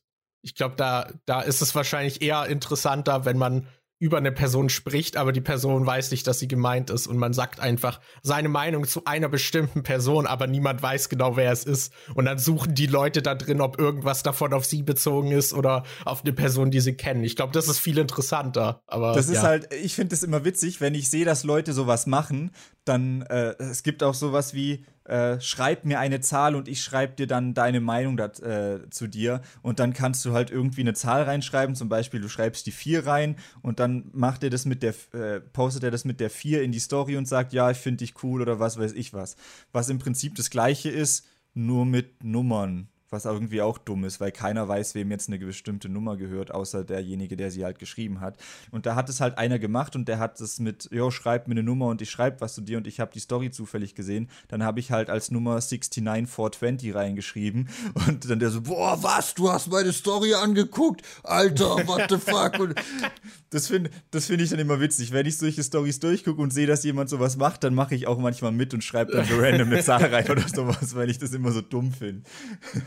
Ja, ich weiß, also da gibt's eben, also gerade bei meiner kleinen Cousine beobachte ich das eben auch, weil sie halt auch so WhatsApp-Stories hat und dann denke ich mir manchmal auch so, boah, ey, das ist so, so bescheuert irgendwie. Ich kann das so null nachvollziehen, aber soll sie halt machen. Ja. Aber ja, da war ich letztens stolz. Da musste man ankreuzen, welche YouTuber man kennt und da waren nur so Bilder von denen. Das war halt so ein Raster von, glaube ich, 40 Leuten oder mhm. so. Und da hat sie dann eben angekreuzt, wen sie kennt und wen nicht. Und da hatte ich mich gewundert, wen sie teilweise auch nicht kennt. Äh, aber es waren halt so diese ganzen so Concrafter und äh, so, halt die ganzen Beauty-YouTuberinnen und so waren so angekreuzt, wo ich so dachte so, oh, YouTube bietet so viel mehr. Aber äh, ich war immerhin stolz drauf, dass sie Katja Krasavice nicht kannte. Ah, sehr gut. da dachte ich so, oh, immerhin. So, ich dachte, die kennen Jugendliche auch alle. Aber ja. Was mir aber gerade auffällt, wir sollten langsam zu Ende kommen, weil. Äh, ja, ich, ich hatte, ja. Wir kriegen in 20 äh, Minuten noch Besuch. Das wäre dann blöd, wenn wir währenddessen einen Podcast aufnehmen. Ich hatte noch eine Sache, wo ich dachte, damit machen wir es nochmal zu, indem wir auch nochmal so ein bisschen über das eigentliche Thema sprechen. Und hast du so ein paar Elternarten, die dir von damals irgendwie in Erinnerung geblieben sind, wo du dachtest so, boah, krass, solche Eltern hätte ich gern oder boah, krass, zum Glück habe ich nicht solche Eltern? Ähm, ich überlege gerade, ich fand das eigentlich immer da bin ich mir gerade gar nicht sicher. Also es gab auf jeden Fall Eltern, wo ich dachte, hey, das ist ganz cool, aber ich glaube, das ist auch oft so eine Sache von der Nachbarsgarten ist immer grüner, dass man halt denkt, es, es, gibt dann bestimmt auch, du siehst ja immer nur einen kleinen Aspekt. Du weißt dann zum ja. Beispiel auch nicht, ob die sich halt besonders gut verhalten, wenn gerade Besuch da ist und dann voll nett sind und sobald du weg bist, sind die dann auch irgendwie scheiße. Deshalb es geht mir jetzt halt auch eher um diesen Ausschnitt, den man halt als Kind so wahrgenommen hat, irgendwie. Ich überlege gerade, ob es da mal irgendwas gab, wo ich mir dachte, boah, das würden meine Eltern nicht tun. Aber irgendwie. Nicht so wie Tiere. Ja, ich. Ich glaube glaube nicht, dass es da irgendwie was gab, wo ich Eltern gab, wo ich dachte, ich wünschte, meine Eltern wären ein bisschen eher so eigentlich war es halt immer so, ich fand es immer krass, wie viele Leute Eltern, wie viele unserer Freunde Eltern haben, denen das voll egal ist, wenn wir bei denen irgendwie Party machen oder wenn wir bei denen irgendwie zocken oder sonst irgendwas. Weil es gab ja auch irgendwie Eltern, da war es voll normal, dass wir da zu sechst oder siebt irgendwie hingehen und dann irgendwie abhängen und so. Und bei meinen Eltern war es oft schon so, oh nee, da müssen wir ja aufräumen, das sieht so schrecklich bei uns aus. Kannst du nicht gucken, dass du eher zu denen gehst oder oh, da habe ich jetzt keine Zeit, da irgendwie aufzupassen oder das, sowas. Das ist auch, das ist auch so was. Ich wäre auch ein Elternteil, das keinen Bock hat, dass da einfach zehn Leute in meinem Raus, Haus rumhängen, weil das ist ja oft auch so, dass man da halt nach denen gucken muss. Man hat ein bisschen Verantwortung, man muss danach aufräumen. Die werden auf jeden Fall irgendwie Dreck machen. Eventuell muss man noch alle bekochen und so. Ja. Also ich hätte als Elternteil, glaube ich, gar keinen Bock darauf. Aber ich finde es wichtig, dass es solche Eltern gibt. Ja, auf jeden Fall. Weil ich finde, man hat halt auch voll schnell immer irgendwie als Kind gemerkt, bei welchen, also bei welchen Freunden man sich auch so willkommen fühlt und bei welchen nicht. Dass man sich dann so schon in den ersten fünf Minuten, in die, die man dort verbringt, dass man merkt so, ah, ich glaube, hier gehe ich nicht mehr gerne hin oder so. Ja. Oder bei denen man sich so, so eingeschränkt gefühlt hat, dass man sich da so zurückhalten muss und so nicht so wirklich sich so seine Person ausbreiten kann, sondern immer so, ja. Das ist, finde halt ich, auch so. Sich so verstellen das ist, finde ich, äh, auch sehr gut. Bei Malcolm mittendrin sieht man das so total gut. Wenn die Freunde von Malcolm, diese hochbegabten Freunde, zu ihm kommen und so, was, deine Eltern interessiert es überhaupt nicht, was du hier machst und du bist ohne Supervision hier und kannst einfach machen, was du willst. das kann ich mir überhaupt nicht vorstellen bei meinen Eltern. Oder wenn er dann zu Stevie geht und die dann so mega ihn behüten und. Die Helikoptereltern ja, sind. Das, das ist halt schon. Ähm, gibt es sehr unterschiedliche. Aber so, ja. so richtig krasse, äh, besonders auffällige Eltern gab es jetzt bei mir, finde ich, irgendwie nicht. Ja, ich glaub, Was also ich, ich einmal ein cool fand, war, ich war bei einem Kumpel, der hat gerade ein neues Geschwisterchen bekommen und die Mutter war einfach so offen, dass sie dann am Esstisch einfach ihre äh, Brust rausgezogen hat und dann angefangen hat zu stillen. Das fand ich ziemlich cool. Die, und dann hast halt, du gefragt, ob du auch mal saugen darfst. Nee, das jetzt nicht, aber das fand ich schon ziemlich cool, weil ich davor halt noch nie eine Live-Brust gesehen habe. Das war Das war schon ziemlich cool. Das prägende Momente im Leben. Momente, die mein Leben geprägt haben. Hätte eigentlich noch in die letzte Folge gehört. Ja, ja. nee, ich, ich fand halt auch immer Eltern cool, mit denen man recht locker reden konnte. Und ich würde, glaube ich, auch sagen, dass äh, meine Mutter zum Beispiel so jemand ist oder beide meine Eltern, wo sich die Kinder, die zu Besuch sind, eben auch nicht so verstellen müssen oder wo man dann irgendwie mit denen so kaum irgendwie reden kann. Ich habe das zum Beispiel bei vielen, das soll jetzt nicht unbedingt Rückschlüsse ziehen, aber in meinem Umfeld waren es halt oft äh, türkischstämmige Familien, wo die Kinder dann immer voll die Scharade spielen und wo sie dann so auf mega lieb tun, aber äh, voll oft dann voll die Drecksäcke sind, wenn eben keine Eltern da sind. Mhm. Weil da glaube ich, das Autoritäre noch so ein bisschen mehr durchkommt. Ähm, und ich war, das mochte ich eigentlich, dass Freunde, die zum Beispiel bei mir zu Besuch waren, sich dann relativ natürlich verhalten konnten. Und ich habe mich dann halt auch immer wohler gefühlt, wenn ich halt auch mit den Eltern so dann mal einen Spaß machen konnte oder so. oder halt so einen frechen Spruch bringen und die werfen einen dann nicht vor die Tür oder so. Da, wo du es gerade sagst, das ist tatsächlich, das ist mir aufgefallen, dass ich eher Unterschiede wahrgenommen habe, wenn ich zu Leuten gegangen bin, die jetzt nicht, äh, wo, wo die Eltern nicht, äh, also geboren Deutsche sind, sondern wo, wo, die halt irgendwie Immigranten waren. Äh, ich hatte zum Beispiel früher so einen türkischen Nachbar und bei denen war es immer so, die hatten nicht viel Geld, aber die waren trotzdem immer, haben alles mit einem geteilt. Du bist da reingekommen und du warst dann quasi wie ein Teil der Familie. Die haben sofort gefragt, ob du was zu essen haben willst, haben dann, äh, also da warst du wie ein Familienmitglied, wenn du zu denen gekommen mhm. bist, was bei den meisten anderen Eltern irgendwie nicht, nicht so wirklich so war bei den, äh, wenn ich zu deutschen Freunden dann gegangen ich glaub, bin. Ich glaube, Deutsche sind auch echt, was Gastfreundschaft angeht, sehr ausbaufähig. Ja. Und was. ich habe auch, äh, was mir gerade noch einfällt, das will ich noch nennen, was ich auch äh, öfter gehört habe, ist zum Beispiel, das habe ich öfter eben von äh, Leuten mit Migrationshintergrund irgendwie in der Familie gehört, dass sie dann bei so deutschen Eltern dann zum Beispiel im Nebenzimmer warten mussten, während die essen. Und dass sie dann halt nicht mitessen durften und dass es bei denen halt so kulturell halt völlig normal ist, dass eben der Gast halt so quasi auch so ein bisschen König ist und halt überall dann halt auch mitessen darf und so.